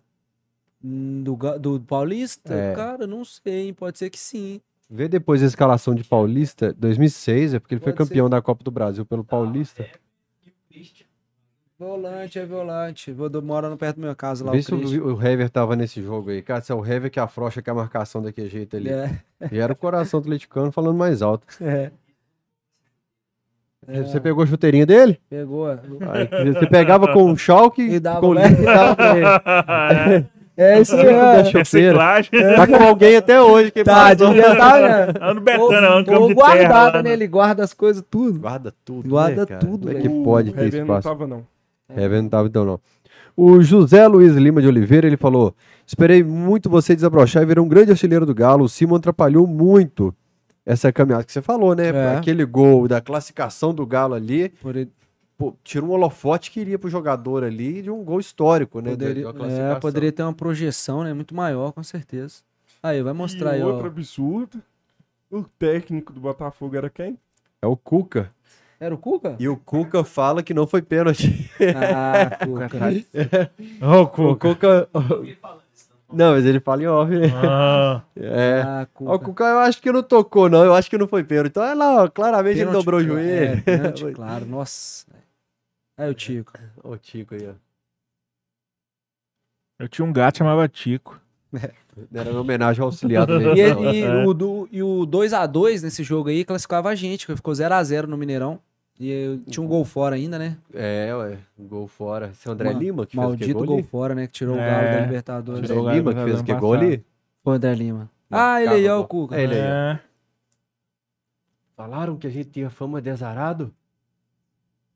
Ó, o O torcida do Botafogo Flávio. gosta muito do Cuca. É, né? O torcida do Botafogo gosta muito O dele. time do Botafogo era um timaço, cara. Zé Roberto, era o Lúcio Flávio. Quiser Roberto sem juízo? É, ele era craque, velho. Eu joguei com ele no Figueirense. Bom mesmo. O Guerreiro, lá, o volante. Ah, o. Guerreiro aí. Foi em mim essa foto, foi expulso o Guerreiro, ó. Leandro Guerreiro, gostava dele no Botafogo. Esse lance também eu chutei, passou pertinho. Ó. O goleiro pegou, né? Quem era o goleiro? Ai, não lembro aí, ó, o pênalti aí. Era aquele gringo, não, Uruguai? Isso. Nossa. Como é que não foi pera, Júlio? Ah, não, doido. Uruguai não. Não lembro desse. Ah lá, olha lá, velho. Isso é isso. É, não, Ó. Uruguai acho que foi 2009 no Botafogo. Nossa, como é que pode, cara? Que absurdo, cara. Que absurdo. Olha ele correndo. Ah, Quem tá querendo bater ele? É o nosso preparador físico. Mostraram isso aí pro Lima? Ele- O Lima, o Rafael Miranda, que não xinga. Aham. Xingando, você sabe que o trem foi perigoso. E aí o Cuca reclama do pênalti que não foi marcado pro Botafogo contra o Flamengo. Ou um jogo antes, é verdade, eu lembro disso aí. Nada a ver com isso. Vocês que são brancos entendem. Flamengo, Botafogo, não tem nada com isso, não. O Li Santos fala: é, tem que valorizar demais quem passou pelo Galo e honrou o manto, principalmente em épocas de vacas magras. Abraço a todos e ao conterrâneo em B. Salve, Opa, João Molevade. Quem que é? É o Ulisses Santos. Ô, Ulisses Santos, jornalista também. Abraço pro Ulisses aí. É o Rodolfo Ribeiro fala que joguei salão com o Tio no Recreativo Mineiro e esse cara era muito acima da média, bons tempos. O Scrubble, como é que pronuncia isso aqui? Scrubble. Scrubble. Só do sem óculos ainda. Scrub Bubble.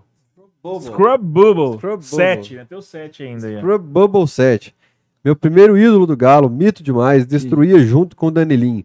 Normalmente a gente vê muito assim, é, criança que tem o nome do Lincoln por causa do Lincoln. Você já viu algum show? Não. Muito menos Valdeci. Show, não é showzão, viu? Imagina a mãe na maternidade, chega o pai, Faço registrou, registrei como show. Faça com o menino, não, pelo amor de Deus. O Cássio Neves, eu só tenho boas lembranças do show, Romanto na pior fase do time. Felicidades na sua carreira. E ele, o Scroll Bubble aqui perguntou, pergunta pro Tio como foi jogar lá fora, que a gente falou aqui agora há pouco, né? Né, foi uma velho? experiência muito boa também. Cresci não só como pessoa, né? Porque saí aqui meio do meu ciclo de amizade, Zona né? de meio zona de conforto. Uhum. Fui morar sozinho. A, a princípio, morei sozinho em Portugal. Né? Então, aprendi e cresci muito como pessoa também, como profissional. Pessoa- como profissional.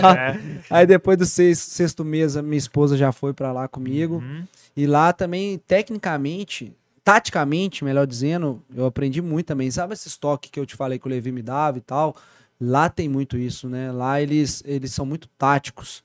Lá eu peguei o treinador holandês, Mitchell van der. Hoje ele é auxiliar do Manchester, Manchester United. Ele é auxiliar do Manchester United, Mitchell van der. Ele me- me pegava muito no meu pé, porque eu gostava muito de jogar dos dois lados, livre, né? Pra cair dos dois lados. E ele me colocou só do lado direito do campo. E toda vez que eu passava pro lado esquerdo, mesmo se eu acertasse uma jogada, ele me xingava. Então aprendi isso, a jogar do meu lado, a saber que quando a bola tivesse aqui, eu tinha que fazer meu time jogar desse lado, do outro lado eu tinha meu companheiro lá pra fazer e tal. Eu aprendi isso muito taticamente, né? Eu cheguei lá como meio armador e joguei praticamente dois anos como volante lá, né? Porque lá no- o time dele não tinha minha função. Uhum. Era 4, 4, 2, 4. Era 4, 2, 4 que ele jogava. Só que esses extremos de lá, nessa época, sem bola já fazia as duas linhas de 4, que hoje a gente conhece aqui.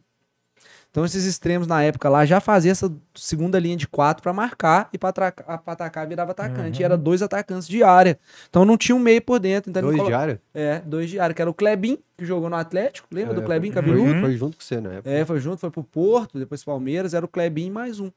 Um outro atacante de área. E aí ele, pra me colocar, ele me colocava ali de, de segundo volante pra jogar. Então eu aprendi muito a jogar ali. Aí o cara, pô, mas como é que você fazia pra marcar? Cara, era tão bem posicionado, você não se desgastava tanto pra marcar. Então, minha experiência lá, eu joguei três anos no Marítimo, foi excelente, cara. Como pessoa e como atleta também profissional. Tinha mais brasileiro lá? Tinha muito, Eu quero falar agora. Uma Tinha toma muito brasileiro, lá. muito brasileiro. Ilha da Madeira. Eu acho Ilha que o Rafa Madeira. foi pra Ilha da Madeira. Rafa foi, foi pro Marítimo. Rafa jogou comigo no Marítimo. Foi no Marítimo? É, dois anos comigo no Marítimo. Ó, eu, Rafael Miranda, é, é, Peçanha, goleiro. Tinha o, o goleiro do Fortaleza agora, o Marcelo. É, tava lá também no Marítimo, era goleiro nosso também. Tinha uns, tinha uns seis, sete brasileiros no Marítimo. Marítimo. É que Marítimo. ia falar, só no Marítimo, né? Porque Só no Marítimo. brasileiro... E no, time e no cheio. Nacional, que era o nosso rival, tinha mais uns 6, 7 brasileiros. Então, quando fora do campo ali, reunia quase 20 brasileiros fora do campo. O Ellison, goleiro, era do Nacional. O Kleber Monteiro jogava no Nacional. O Alonso, que era, foi lateral do Cruzeiro, jogava no, no Nacional. Muito brasileiro. Eles têm essa fama lá de levar bastante brasileiro, principalmente o Marítimo. Agora que a moeda aqui tá desvalorizada, então, assim, a turma... É muito difícil É. equilibrar salário com euro agora. É porque, difícil. né? É, na, na minha época era 5, eu acho. Eu era Não, cinco. ali você já comprou cinco mansões É. no Buritis ali. né? Comprou o Betânia toda ali. Cara. Era, A Zona. Oeste toda ali é do tio. É, ganhar em euro é bom demais. tá louco. É verdade. Trombou E o- com alguém grande lá, assim, de que você lembra, pô, fulano de tal ali, tô fulano jogando. ali. pô, Nossa, o time. O cara que eu bom. jogava com ele no videogame, agora eu joguei contra o Hulk lá, né? O Hulk era Aham. do Porto. O time do Porto era o, o, Ai, meu Deus. O goleiro que era do Vasco, jogou muito tempo o goleiro do Vasco. Felipe? Não. Não. Elton. Elton. Elton. O goleiro, era o, é, goleiro era o Elton, a zaga era aquele Bruno, Bruno, Bruno não sei o que, e Pepe. Uhum. Porra. É, o lateral esquerdo, um É que o jogou... time do Porto que bateu o campeão? Ah, não. É. Não, é antes um pouco. Do Carlos Alberto você tá falando, não, é antes um pouco.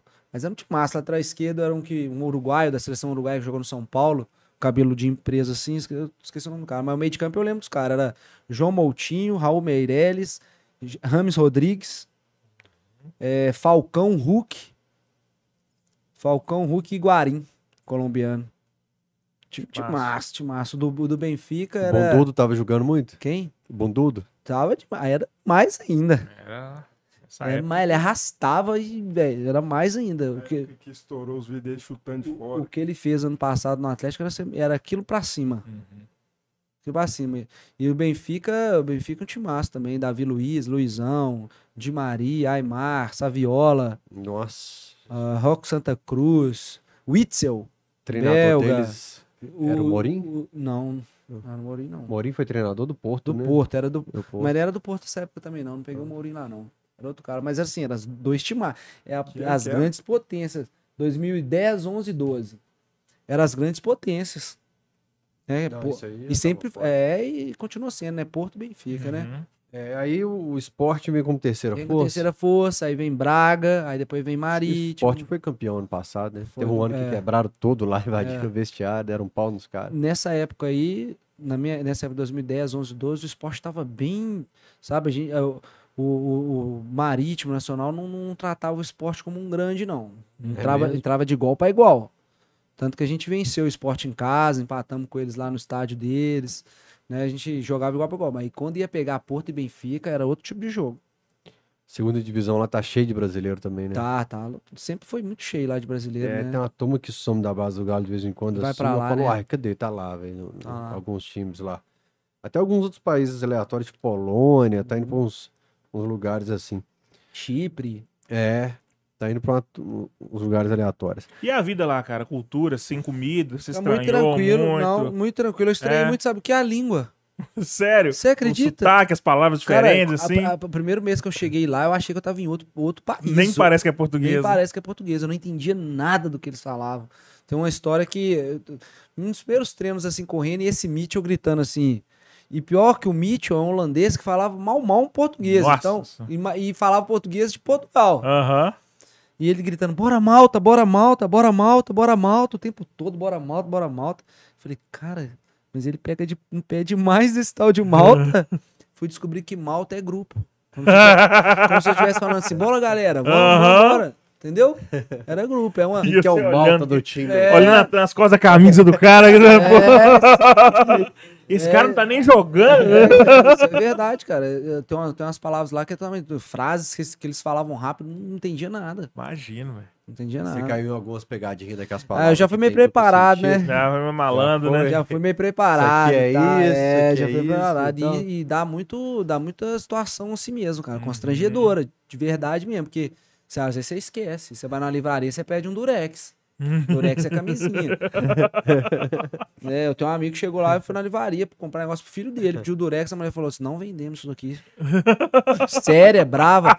E os portugueses, cara, os portugueses, eles são meio grossos, sabe? Meio sem educação, Uhum. assim. Eles é, têm a gente como ladrão de emprego lá. Hum, São meio sem educação, assim. mas O assim, pessoal assusta com o Abel, técnico do Palmeiras na coletiva. Não, eles são meio é grossos mesmo. É, mesmo, né? português. Um amigo meu chegou no aeroporto lá e perguntou, fez uma pergunta pro cara, né? Qual que é o. Qual que é o portão que vai pra, pra Ilha da Madeira, né? O cara falou assim: segue as placas. porra. segue as placas. Aqui em Minas, eu não vou levar você até lá. É, velho, e a comigo te receptividade, né, velho?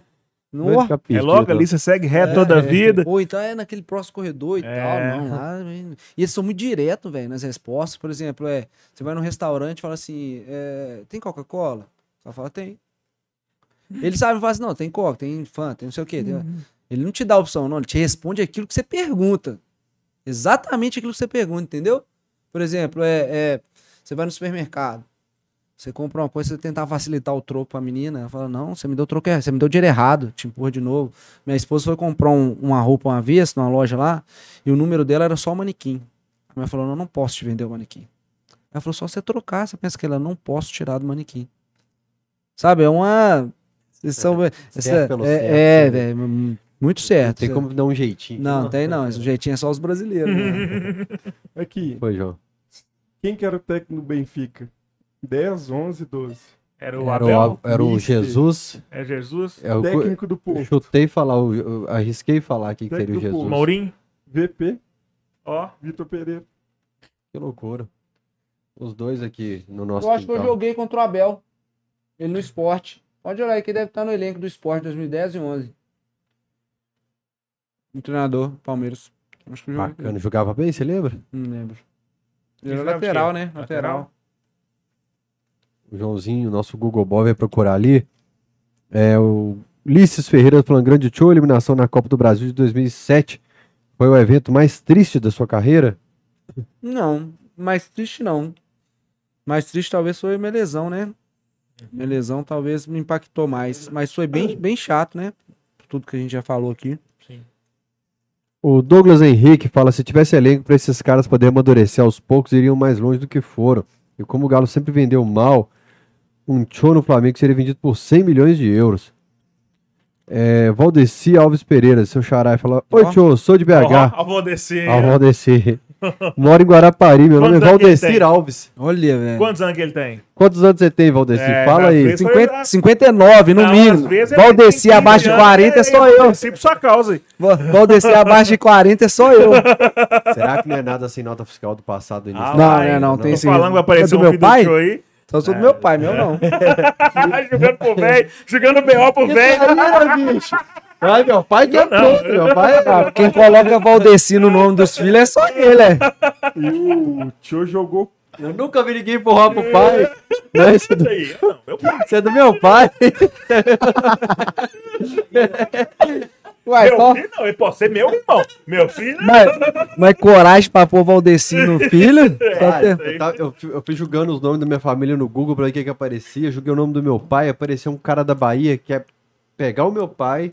Eu falei pro meu pai, você vai ter que explicar. Meu pai é missionário, rodava o Brasil Uai. inteiro. falei, "Você vai Que explicar isso. e tal. Aí ele falou, não, eu só tenho uma suspeita e barulho de colocar. Ele entregou! tá caducando. Nossa, que... Mais perto. Você pode ter um irmão ali em Barão. O Tio pegou Pé o de Abel jogando bola. Aí, viu? Joguei Tá contra ele, talvez. 2011 foi a última temporada dele no esporte. Isso mesmo, é bom de cabeça. O Scrub Bubble de novo falou: Tio, fala, Tio fala muito com saber sobre tática, não pensa em ser treinador?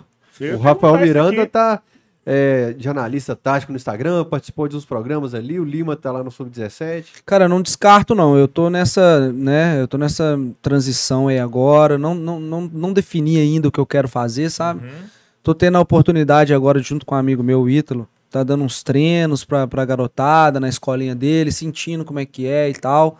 Mas não descarto, não, cara. Eu gosto bastante. é, é, eu consigo. Eu tenho essa, essa leitura boa, sabe, do jogo. Consigo identificar ali onde, onde tá o erro, onde precisa melhorar e tal. Tô, tô estudando também para isso. É, tenho estado com pessoas assim muito inteligentes, muito influentes dentro do futebol nessas novas metodologias. Então, tenho aprendido bastante. Quero ano que vem, né, se Deus quiser, poder fazer esse curso aí da CBF, porque você tem que ser credenciado, né, para poder não bastar só o conhecimento, tem que ser é, conhecimento da prática. Você precisa ali um pouco da, da parte teórica, né? Quero, fazer sim esse curso ano que vem. Vamos ver, cara. Vamos ver, vamos colocar nas mãos de Deus e deixar que Deus direcione aí. Se as coisas, se as coisas forem acontecendo, né? Quem sabe? Amém. E além da leitura de jogo, eu percebi aqui que você tem. Você se expressa bem, cara, e você tem experiência de base, de atleta profissional. Você vai conseguir passar pro atleta de uma forma clara, de uma forma que ele entenda. Você Mais fácil, coisa né? aqui que eu entendi, Aham. que eu nunca tinha pensado. Falei, pô, é mesmo. Aham. Isso, isso aí já é uma bela qualidade para um técnico. Uma forma mais didática, né? É. Mais simples, é. é. Para quem já viveu é muito, quem já jogou, quem já teve lá dentro, às vezes as pessoas não sabem ensinar, né? É. Mas a pessoa que teve lá dentro e consegue passar aquilo de uma forma mais clara, acho que fica mais fácil, né? Da, da- do jogador, do, do, do jovem, né? Ou até mesmo do profissional, absorver, né? Aquela informação. Tem futuro aí, professor Valdeci. Quem sabe? Fred e o Thiago Neves formaram agora. Formaram, velho. Eu vi as fotinhas deles lá. Que bela comissão, até faltou o Dedé. Né? Imagina o, o Lima de técnico, o Cho de auxiliar e o Rafael Miranda de analista de desempenho. do- Nossa, vai ser muita resenha essa comissão técnica, cara. Nossa! Que beleza, hein? E, e o Danilinho assumiria que cargo aí? Eu Já viu as lives dele no Instagram? Não. Bicho, o dia que esse homem estoura umas latinhas e faz umas lives no Instagram, prepara porque ele vai falar, velho. Porque ele fala. Solta o verbo. É mesmo? O Thiago Gonçalves fala pro Cho. Fael, fala pro Cho que minha avó era defensora número um dele, nos bons e maus momentos. Abraços aqui de Lavras. Manda um abraço pra avó que não fala o nome do Thiago Gonçalves, então. Um abraço aí pra avó do Thiago Gonçalves. Obrigado pelo carinho, cara. E eu, eu umas, umas senhoras que me param na rua aí. Engraçado, cara. Eu tenho um carinho delas demais. Essa semana mesmo, a- uma senhora, dona do, do, do espaço onde eu fui dar um treino lá, nessa escolinha do América lá, até a escolinha do América do Betânia. Fui dar um treino lá, ela, me ela já tinha feito uma. Já tinha feito uma, uma, uma, uma campanha lá com todo mundo, que um dia que eu tivesse lá tinha que chamar ela. pra ela me conhecer, cara. Isso, pô, sensacional, cara. Muito, muito, muito gratificante você ter esse, esse respeito, sabe? Essa, gra- Eu tenho gratidão demais por isso, cara. Ela saiu lá uma senhora de 80 anos. Nossa, tio e tal.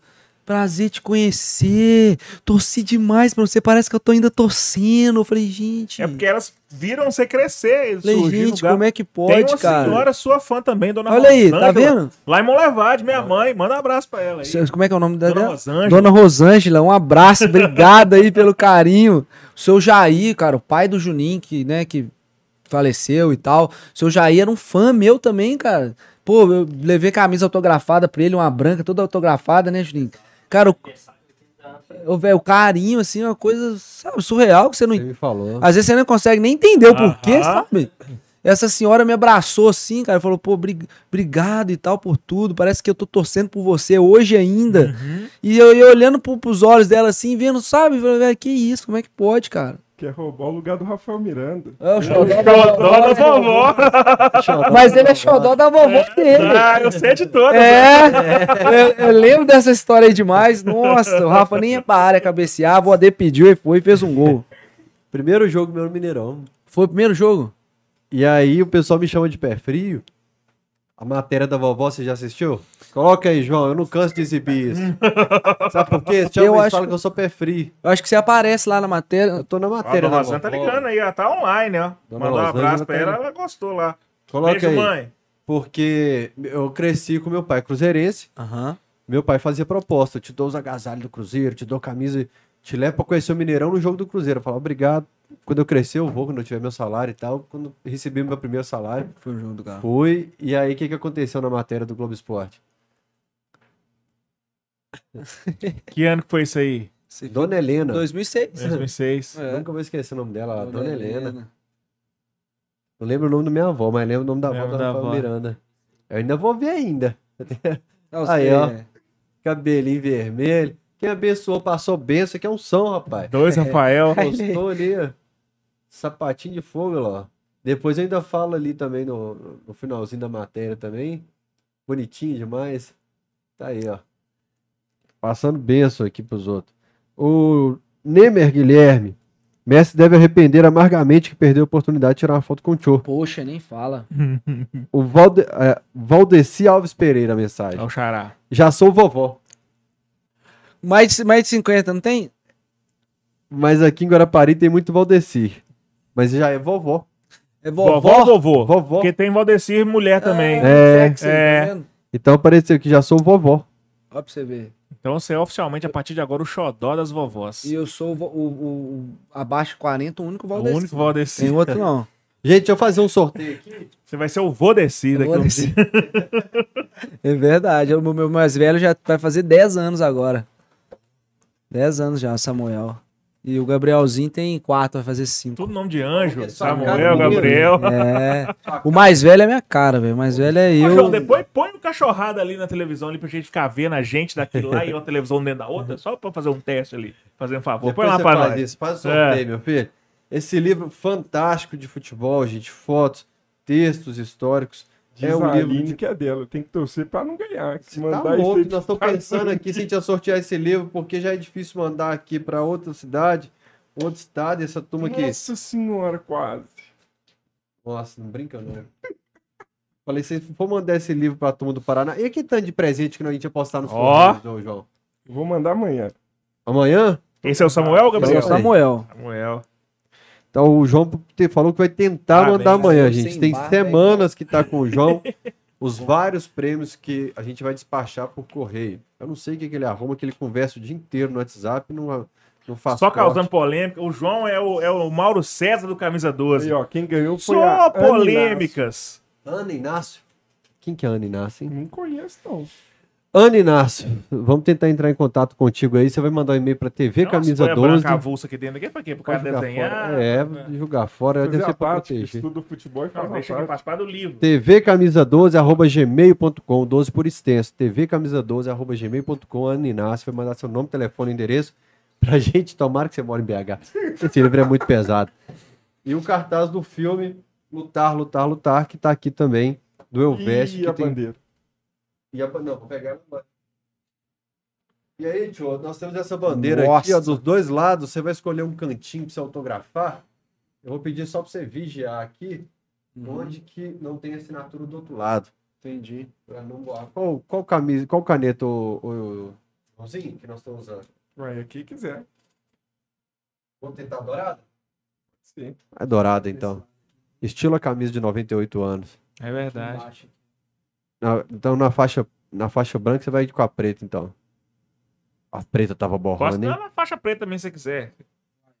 Com a- Estilo a Preta camisa de não, você que 98 anos, lá de E essa- 2006. é, E preto essa, dourado. do, e, essa, aí- É. e essa do Volt que você falou aí, eu já tenho meu Volt também. Vou buscar a minha amanhã. Ah, garota, aí ó, vai juntar com aquela de, É. de 2008, a Essa dourada. do- Com... Essa que vai estar. Não, não. Eu liguei pra loja do Galo do Centro. Eu tenho O uma... Juninho tá de olho na camisa já. Eu liguei pra loja do Galo do Centro e, e reservei a minha também. E o BH Shopping também. O Dudu falou que, pô, eu coloquei no meu store lá. Quem quiser reservar, vai lá, tá o WhatsApp deles, tá o link lá, você clica, faz uma Duduzinho reserva. Almeida, grande atleticano. É, Galo doido, É. Dudu. Eu, eu reservei a minha lá no Outlet, só marcas, com Fly, lá na loja do Galo. Mandar um abraço aí pro Fly.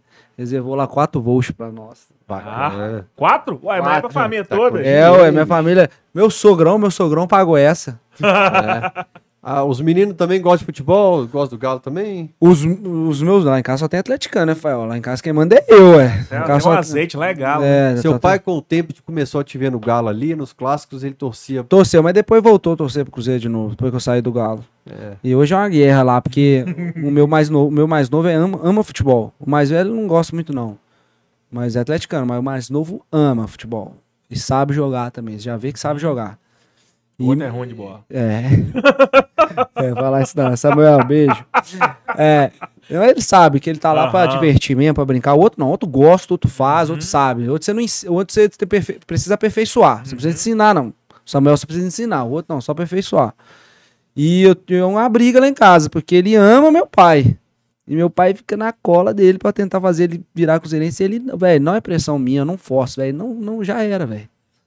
Já era, é atleticano e pronto, não tem pai jeito. jogou no Galo, onde que vai na cidade? Véi, que não fala de Galo. Ele, ele não adianta. Meu pai deu um uniforme do Cruzeiro pra ele. Diz meu pai que eu guardei o uniforme e não mostrava. Mas eu não fiz isso. Tava na gaveta dele. Ele escolhe as roupas que ele veste. É Aham. bem independente. Nunca quis pegar o uniforme do Cruzeiro. O do Galo é um dia lavando, outro usando. Eu tive que comprar outra camisa do Atlético pra ele, porque ele só usa a camisa do Atlético. A partir de manhã já vai ter uma nova pra usar. Vai ter, não. É, é, mas a- a- essa douradinha aí só Dá pra jogar Só bola, cara. Ah, tá doido, guardadinha. Só pra ir pro estádio com ela agora. Porque o bola é dom, cara. Igual você falou que tem dois filhos, um já é diferenciado. Dom. Nasceu- Você não ensina ninguém a jogar bola, você aperfeiçoa. Pra Você vê, eu tô dando, pegando essa experiência com criança agora. Você olha pra, pra criança, você vê. Aquela ali eu preciso ensinar ela a jogar bola. Preciso ensinar a coordenação motora, tudo. Tem criança que não, eu preciso aperfeiçoar aquilo que ele já sabe. Por exemplo, o, o Gabrielzinho, meu mais novo, fala com o seu filho, faz isso. Não precisa falar duas vezes, ele vai lá e faz. Uhum. Ele tá nele, é dom, tá nele, ele já faz. Precisa aperfeiçoar, ah, é assim, ó, vira o pé assim. E eu ensinou uma vez, já faz. Não precisa repetir, não, aí é dom. Futebol é isso. A pessoa nasce já sabendo, né? precisa aperfeiçoar. Ninguém, ninguém, ah, você não ensina ninguém a ser bom de futebol, bom de bola, não ensina. É igual, é igual ser rápido e ser lento. Isso é fibra vermelha e fibra branca. Isso é organismo do cara. O cara lento nunca vai ser rápido. Você pode treinar a explosão dele, você pode, pode treinar ele pro arranque, mas ele nunca vai ser rápido. Isso é dele, é fibra vermelha e fibra branca. O cara nasceu assim. Entendeu? Isso é do cara. Você não ensina ninguém a jogar bola, nem- você não faz um lento ser rápido. O lento vai ser lento. Você pode trabalhar a força de explosão dele. Professor Bacana Valdeci demais. tá pronto aí já pra assumir um time aí. E você não pensa em furar o olho do Lincoln e pegar uns atletas lá, tá? Pra você... Não, não, o Lincoln, o Lincoln Não, tá, você, o você pode tá trabalhando na escolinha, indicar pra ele Posso, com 5%, certeza. é. É, quem sabe. Fala o Lincoln. Empresário, empresário, né? diferenciado para 5%. Se vender lá na frente em euros, 5% seu. Esse aí é os empresários, né, que fazem isso daí, né?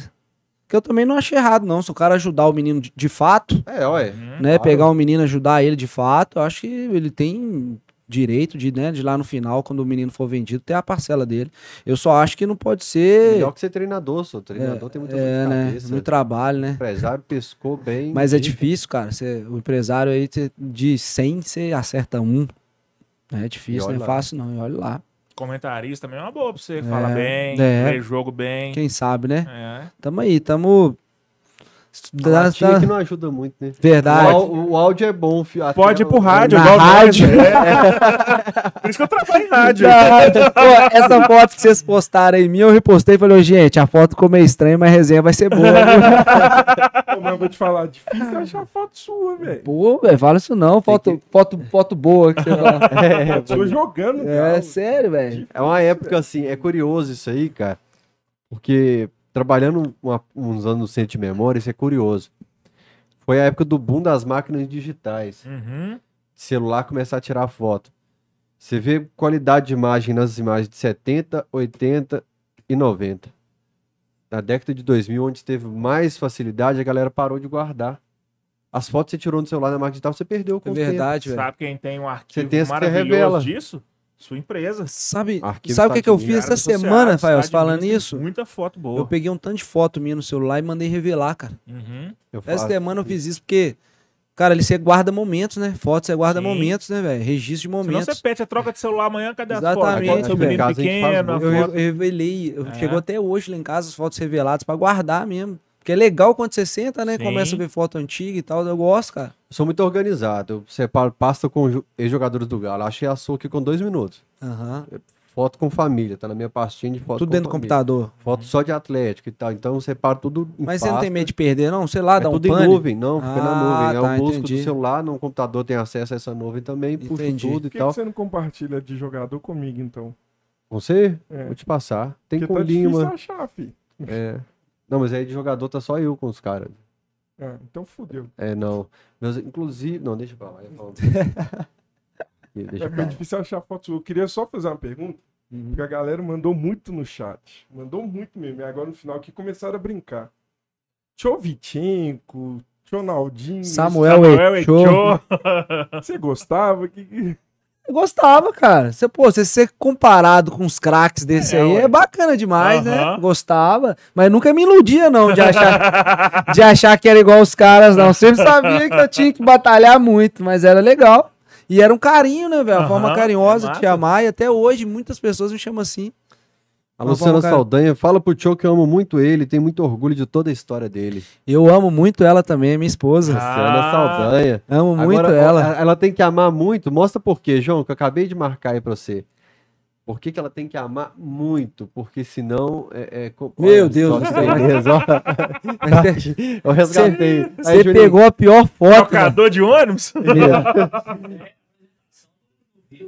A legenda é El Bigodon. É. É o bigodão, É. meu Deus do céu. Busquei lá no Você acredita, você acredita que eu não sou muito bom pra escolher foto, não, cara? Minha, não.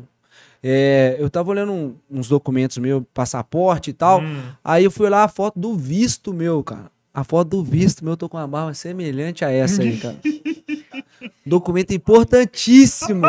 É pra vida inteira. Eu escolho uma foto que eu tô só com a barba, só que assim, igual um caminhoneiro, igual um, aqueles caminhoneiros do Texas.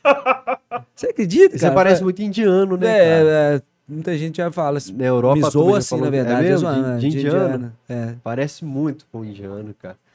Nossa, feia demais a foto É. e que eu aqui escolhi. foi no Vila. No Vila, e te deu uma 2013. pincelada aqui, você enfrentou o Ronaldinho até no jogo treino no CT, Jogo você deu uma tietada no homem. Com certeza. Ele eu, tive, eu tive, ele eu tive coragem de fazer isso, né? Uhum. Eu tive de frente com alguns caras muito popstar assim que eu ficava meio tímido de chegar. Por exemplo, aquele é, é, James, James Brown, o jogo. Uhum. o- não sei se é James, é, eu conheço como Brown, que é um jogador do Celtics do basquete. Brown, é o Basquete, número eu 7 do conheço, basquete. Então, tipo, do lado do cara. Eu gosto muito de basquete. Do lado dele, não tive coragem de pedir pra tirar foto com um cara. Por que que não, Não velho? sei, cara, não sei. Não tive coragem. Foi igual eu que eu te vi na padaria do Betano. né? Pois falei, é, tio lá, mano. Pois é, é, é um A gente negócio esquisito. assim, o cara, né? você, você, você gosta do cara e tal, você come assim. Não tive. E o, o MS, infelizmente, não sabia que era o Messi. O Messi tirou onda. É, agora É. o Ronaldinho não. O Ronaldinho sempre foi o meu ídolo, sempre. Uhum. Desde 15, 16 anos. Na hora que eu vi ele, eu falei, velho, esse cara não dá, esse cara eu tenho que, tenho que chegar nele. E, no, e eu. Foi no jogo treino a primeira oportunidade que eu tive de chegar perto dele. Só que ele chegou muito em cima do treino, não deu pra conversar com ele antes, não deu pra chegar perto dele antes. E quando acabou o treino, ele sumiu, cara. Eu não consegui Ele falar. voltou pra onde ele tava. É, eu não consegui falar com ele, eu só trombei com ele dentro do campo. Aham. E aí, dentro do campo, eu não tive. Eu só, e aí, Ronaldinho, então, olhou, tudo bem, sempre muito simpático. Você não Uhum. ouve a voz do cara dentro do campo. E foi muito rápido. Aí no jogo, no Campeonato Mineiro, eu falei, não, hoje eu tenho que trocar uma palavra com esse Uhum. cara. Aí eu lembro que eu fiz uma falta nele, cara. Isso é, isso é legal demais, essa história. Eu fiz uma falta nele, aí ele caiu, eu ajudei ele a levantar. Peguei na mão dele, ele foi levantando assim. Eu falei, pô, Ronaldinho, sou seu fã, velho. No meio do jogo, sou seu fã, velho. Prazer enorme estar jogando contra você aqui. Ele soltou a bola, me deu um abraço e falou assim: valeu, velho, obrigado. Ó, Porra. foi bacana demais, velho. Pediu não pra trocar? Ah, não dá tempo, velho. Acaba o jogo, todo mundo vai em cima dele, quem joga contra ele. Não dá tempo. Quem acaba o jogo do lado dele é o que pega a camisa. Porque todo mundo pede, eu pedi. no relógio, falando, ó, tá eu acabando pedi, o jogo, eu falei, velho, me dá sua camisa. Ele falou, não, depois do jogo a gente vê, mas cara, quando você olha pra ele, já tá sem camisa. Você vê, velho, os caras lá da, do Mundial, lá, os caras do Marrocos, os caras arrancaram a chuteira roupa dele, é. velho. Tem lógica, não. Ele é. E foi essa experiência que eu tive de- com ele, foi sensacional, porque o cara, pra mim, acima da média, o cara sempre foi referência pra mim. Às vezes você pega uns caras aí que. Cara, por exemplo, tinha uma experiência ruim também com o Saviola. Jogar contra o Saviola, acabou o primeiro tempo, saindo no mesmo B, eu falei, vamos trocar a camisa? Ele olhou pra mim assim. eu Falei, ah, miserável. né, o cara, Primeiro tempo? é, no intervalo, primeiro Então tempo. dava tempo de você dar uma Ah, lenhada. eu projetei, eu, tempo, confesso pra você que eu não projetei, mas não encontrei com ele, não. não encontrei com ele. Aí depois desse dia eu fiquei meio receoso de pedir pra trocar, eu sempre dei. é. Quando eu jogava com os times menores, eu eu, sabia que os caras não podiam dar, eu tirava e dava, eu sempre dei. Uhum. Me pediu pra trocar, eu trocava na hora. Mas depois que aconteceu isso com essa viola, fiquei meio assim, sabe? Depois do jogo de trocar a camisa, não pedia. Mas o cara pedia, eu trocava e tal, até dava se o cara pedisse. Mas depois eu fiquei meio receoso de pedir camisa. Acho que é por causa disso que eu não, não fui muito. Muito. Tiético. É, deixa eu. Mas, por, pros outros pegarem dele a camisa. Mas foi bacana a experiência que eu tive com ele, foi bacana. Bacana. E o Rodrigo Moreira e o Léo Rodrigues falando que é o Jalen Brown. J- Jalen? Jalen, Jalen Brown, número Jalen 7 Brown. do Celtic Boston. A turma que tá aqui acompanhando sabe mesmo. Bê, estamos chegando no fim, velho. Foi bom Já? pra você? Demais, hein? Foi bom demais. Três horinhas de papo. Não, nem, nem, nem, nem percebe, né? O papo Todo bom, mundo né? que passa aqui fala isso. Nem isso é percebe. bacana. não. Legal demais. Papo bom, foi muito bom. Teve alguém, Bacana. o Mancini, que olhou no relógio, entrando no carro, olhou de novo e falou: Cara, nós ficamos isso tudo mesmo. Nem parece que a gente É. tá aqui três horas batendo papo. O Juninho tá morrendo de fome, pedindo Coca-Cola ali, velho. Se tiver, eu tomo. Inclusive, lembrei a hora que você falou do Jair, porque ele só compra a camisa do Jair, ele só postei a camisa do Jair em homenagem ao pai, Do pai Lembrei dele, da é história, mesmo. claro. É isso mesmo. Tô pedindo já bala pra ele. É, Jair Bala vendeu, É. né? Jair vendeu a coleção dele pra um colecionador do Brasil aí. Legal. Camisa de Santos, você imaginou? Nossa. Jair Bala entrou na- no lugar do Pelé quando ele faz o milésimo gol. O Pelé faz o gol no Maraca, sai e entra o Jair no. no lugar Nossa, dele. essa camisa aí, ele vendeu essa camisa? Hã? Não. É, Jair Bala jogou no, no Botafogo de Garrincha, no Santos de Pelé, que tinha aquele time fraquinho, Aham. no Palmeiras de Ademir da Guia, Ademir da Guia. no América foi o atleta do século, então assim, só jogou com um cara que entende pouco. Como já era muito dado, até a gente que era amigo, às vezes não sobrava muito, mas é um dos meus arrependimentos ter poucas. Ter poucas do O show, Juninho tá Mas falando ali das camisas ali do. Da época, Juninho que, que é amigo aqui desde. É, é isso. É, E ele tem, ele tem quase todos, quase todos os times que eu fui, né? pequenos assim. Que não. Que não é. é. É ele e um primo que eu tenho também, o Genin. Ele sempre guardou as camisas que eu dei pra ele, com carinho, né? sei como é que os caras conseguem guardar o espaço, como é que faz, bicho. Pois é, velho. Eu, eu me dei conta que eu não tinha quase nada do Atlético. Essa camisa, Medalha, essas coisas assim. Tudo guardadinha. Meu pai guarda. Você- É, é, minha mãe tem um Porque baú lá você- que pode ter você muita coisa conseguiu dentro na dela. carreira Ó. acesso, você conseguiu um monte de coisa. As, as- as medalhas eu tenho todas guardadas. O Éder Aleixo tinha um baú, acho que o Éder Aleixo tem um baú lá em Pimenta que é bom não abrir, não. É. Tem muita. É peça de bomba. roupa lá, tem os trem bacanas. É, trem tipo o show do Vando, que o É povo jogava bomba, no pau. É, umas Ah. bombas aquilo ali. Vocês ficaram na dúvida do Tio pelo transfer, transfer, transfer market, e foi 19 times que ele jogou. Ó, 19 times. isso cara. tudo? Que É. isso, cara. E Imagina o- guardar isso tudo. Encontrei É. com, com o Éder Aleixo agora e com o filho dele, né? Calazans. Calazans mesmo o sobrenome, né? Acho que é. E É aí, Aleixo, né? e aí o... eles passaram por mim, a hora que eles me veem, eles já falam a mesma coisa. Calma que nós vamos no cachorrado. A hora que, Pô, o Éder, bomba, cadê? a hora que o Éder me vê, ele fala, calma, tá chegando o dia, vou lá. É, pode vir mesmo, ambiente muito bom, cara. Conversa muito queijo. boa, tem pão É. de queijo aí, ó. É, Bacana obrigado demais. pelo Pix aí, galera, pelo superchat que ajuda a gente a pagar O o... Wallace Cota tá pedindo pro Tio falar se o Juninho é bom de bola ou meia boca. Qual Juninho? Deve ser esse aqui. Meia boca. Meia boca. Meia boca. Antes da lesão, ele era. Antes da lesão, ele era meia boca. Agora, após lesão, hum. É porque sempre tem um cara que joga mais que o jogador, né? Fala, pô, o Tio joga bola, mas tinha que ver o irmão do Tio. Sempre É. tem uma história assim, né? Meu irmão- Tinha que ver o Juninho. Ah, Você tem um irmão? Aqui. É. Tem. É que Mas mora bom também. o meu pai conheceu o Daniel. E o Daniel convidou meu pai pra ir numa festa de aniversário sua, lá no Aham. Betânia. Aham. Aí chegou o Rodrigo Moreira, falou que jogou com o Daniel na várzea. Quem É. que era o bom? Era o Tio ou o Daniel? Daniel. Todo mundo fala, mas não, acho que era eu mesmo. Mas- mas- mas- mas- Você que virou, pô. É. Mas ele era bom, muito bom também. Ele teve a oportunidade de ir pro Vitória da Bahia. Mais velho que você? Ele é mais velho que eu. Uhum. Ele teve a oportunidade com 17 anos de ir pro Vitória, só que ele tava muito, muito doido na época. Uhum. Vivia uma, uma vida muito fora do normal. Ele não quis ir. Ó.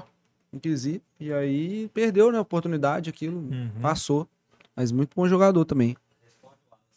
do chat aí, que ano que vem a pelada mostra lá. É, né? Diz o Juninho que vai pra, pra pelada ano que vem. O cara que perguntou aí, ó. Quero ver. O Wallace. Vamos ver, né, Juninho? Se vai estar. joelhão vai deixar. Ô, tio, então, olha pra câmera ali, despede da torcida, velho. Foi bacana demais. Galera, obrigado aí pela audiência. Foi um prazer estar aqui. Obrigado, Fael. Obrigado. Foi... Esqueci seu nome, Em cara. B. Em B, obrigado, Uhum. em B. Obrigado, Fael. O. É seu João. nome? João, obrigado, João, pelo convite, cara. Foi sensacional. É, obrigado pela audiência. Continue acompanhando o canal do Fael. Se Deus quiser crescer muito ainda aí, Fael. Pode contar com a gente. Sempre que puder, nós vamos estar aí. Trocando ideia, compartilhando experiência aí. Valeu? Um abraço, pessoal. Se a gente encontrar com você lá no Mineirão, vamos puxar um. Tio. Bora! Aí eu fico sem graça demais. O pessoal puxou assim lá perto, lá onde eu tava, assim, né? Você não sabe o que você faz, Nossa, que a graça demais, vai, ó. Nossa. Falei, gente, os caras lá jogando, assim, gritando meu nome aqui. Nossa, ficou sem graça, mas é legal. É Uhum. gratificante demais. Isso aí. É bacana. E eu acho que você vai ter mais noção quando o seu filho tiver noção do tanto que você é querido pela Pois é, torcida ali, né, velho? Pois é. É bacana. Turma, obrigado demais por toda a participação de vocês, sempre fazendo, participando com a gente aqui, né, Bem? Muito legal Ah, esse retorno da faz, galera que é. para a gente na rua, manda mensagem no Instagram, no Twitter.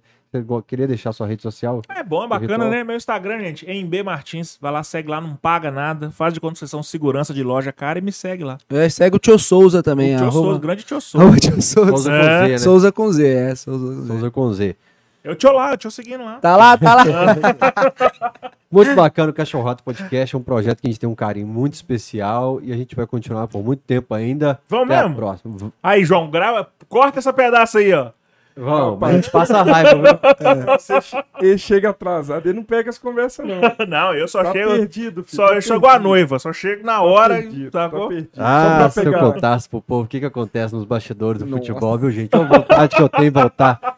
Ô, vontade que eu tenho de Não, voltar mas pra caralho. Só pra fechar em clima bom, O Estevão Freitas falou: cachorrado, como sempre, sensacional. Valeu Grande demais, Estevão. Vou nem falar mais nada então, não. Vou nem falar pra vocês o que que tá rolando. Tchau, abraço.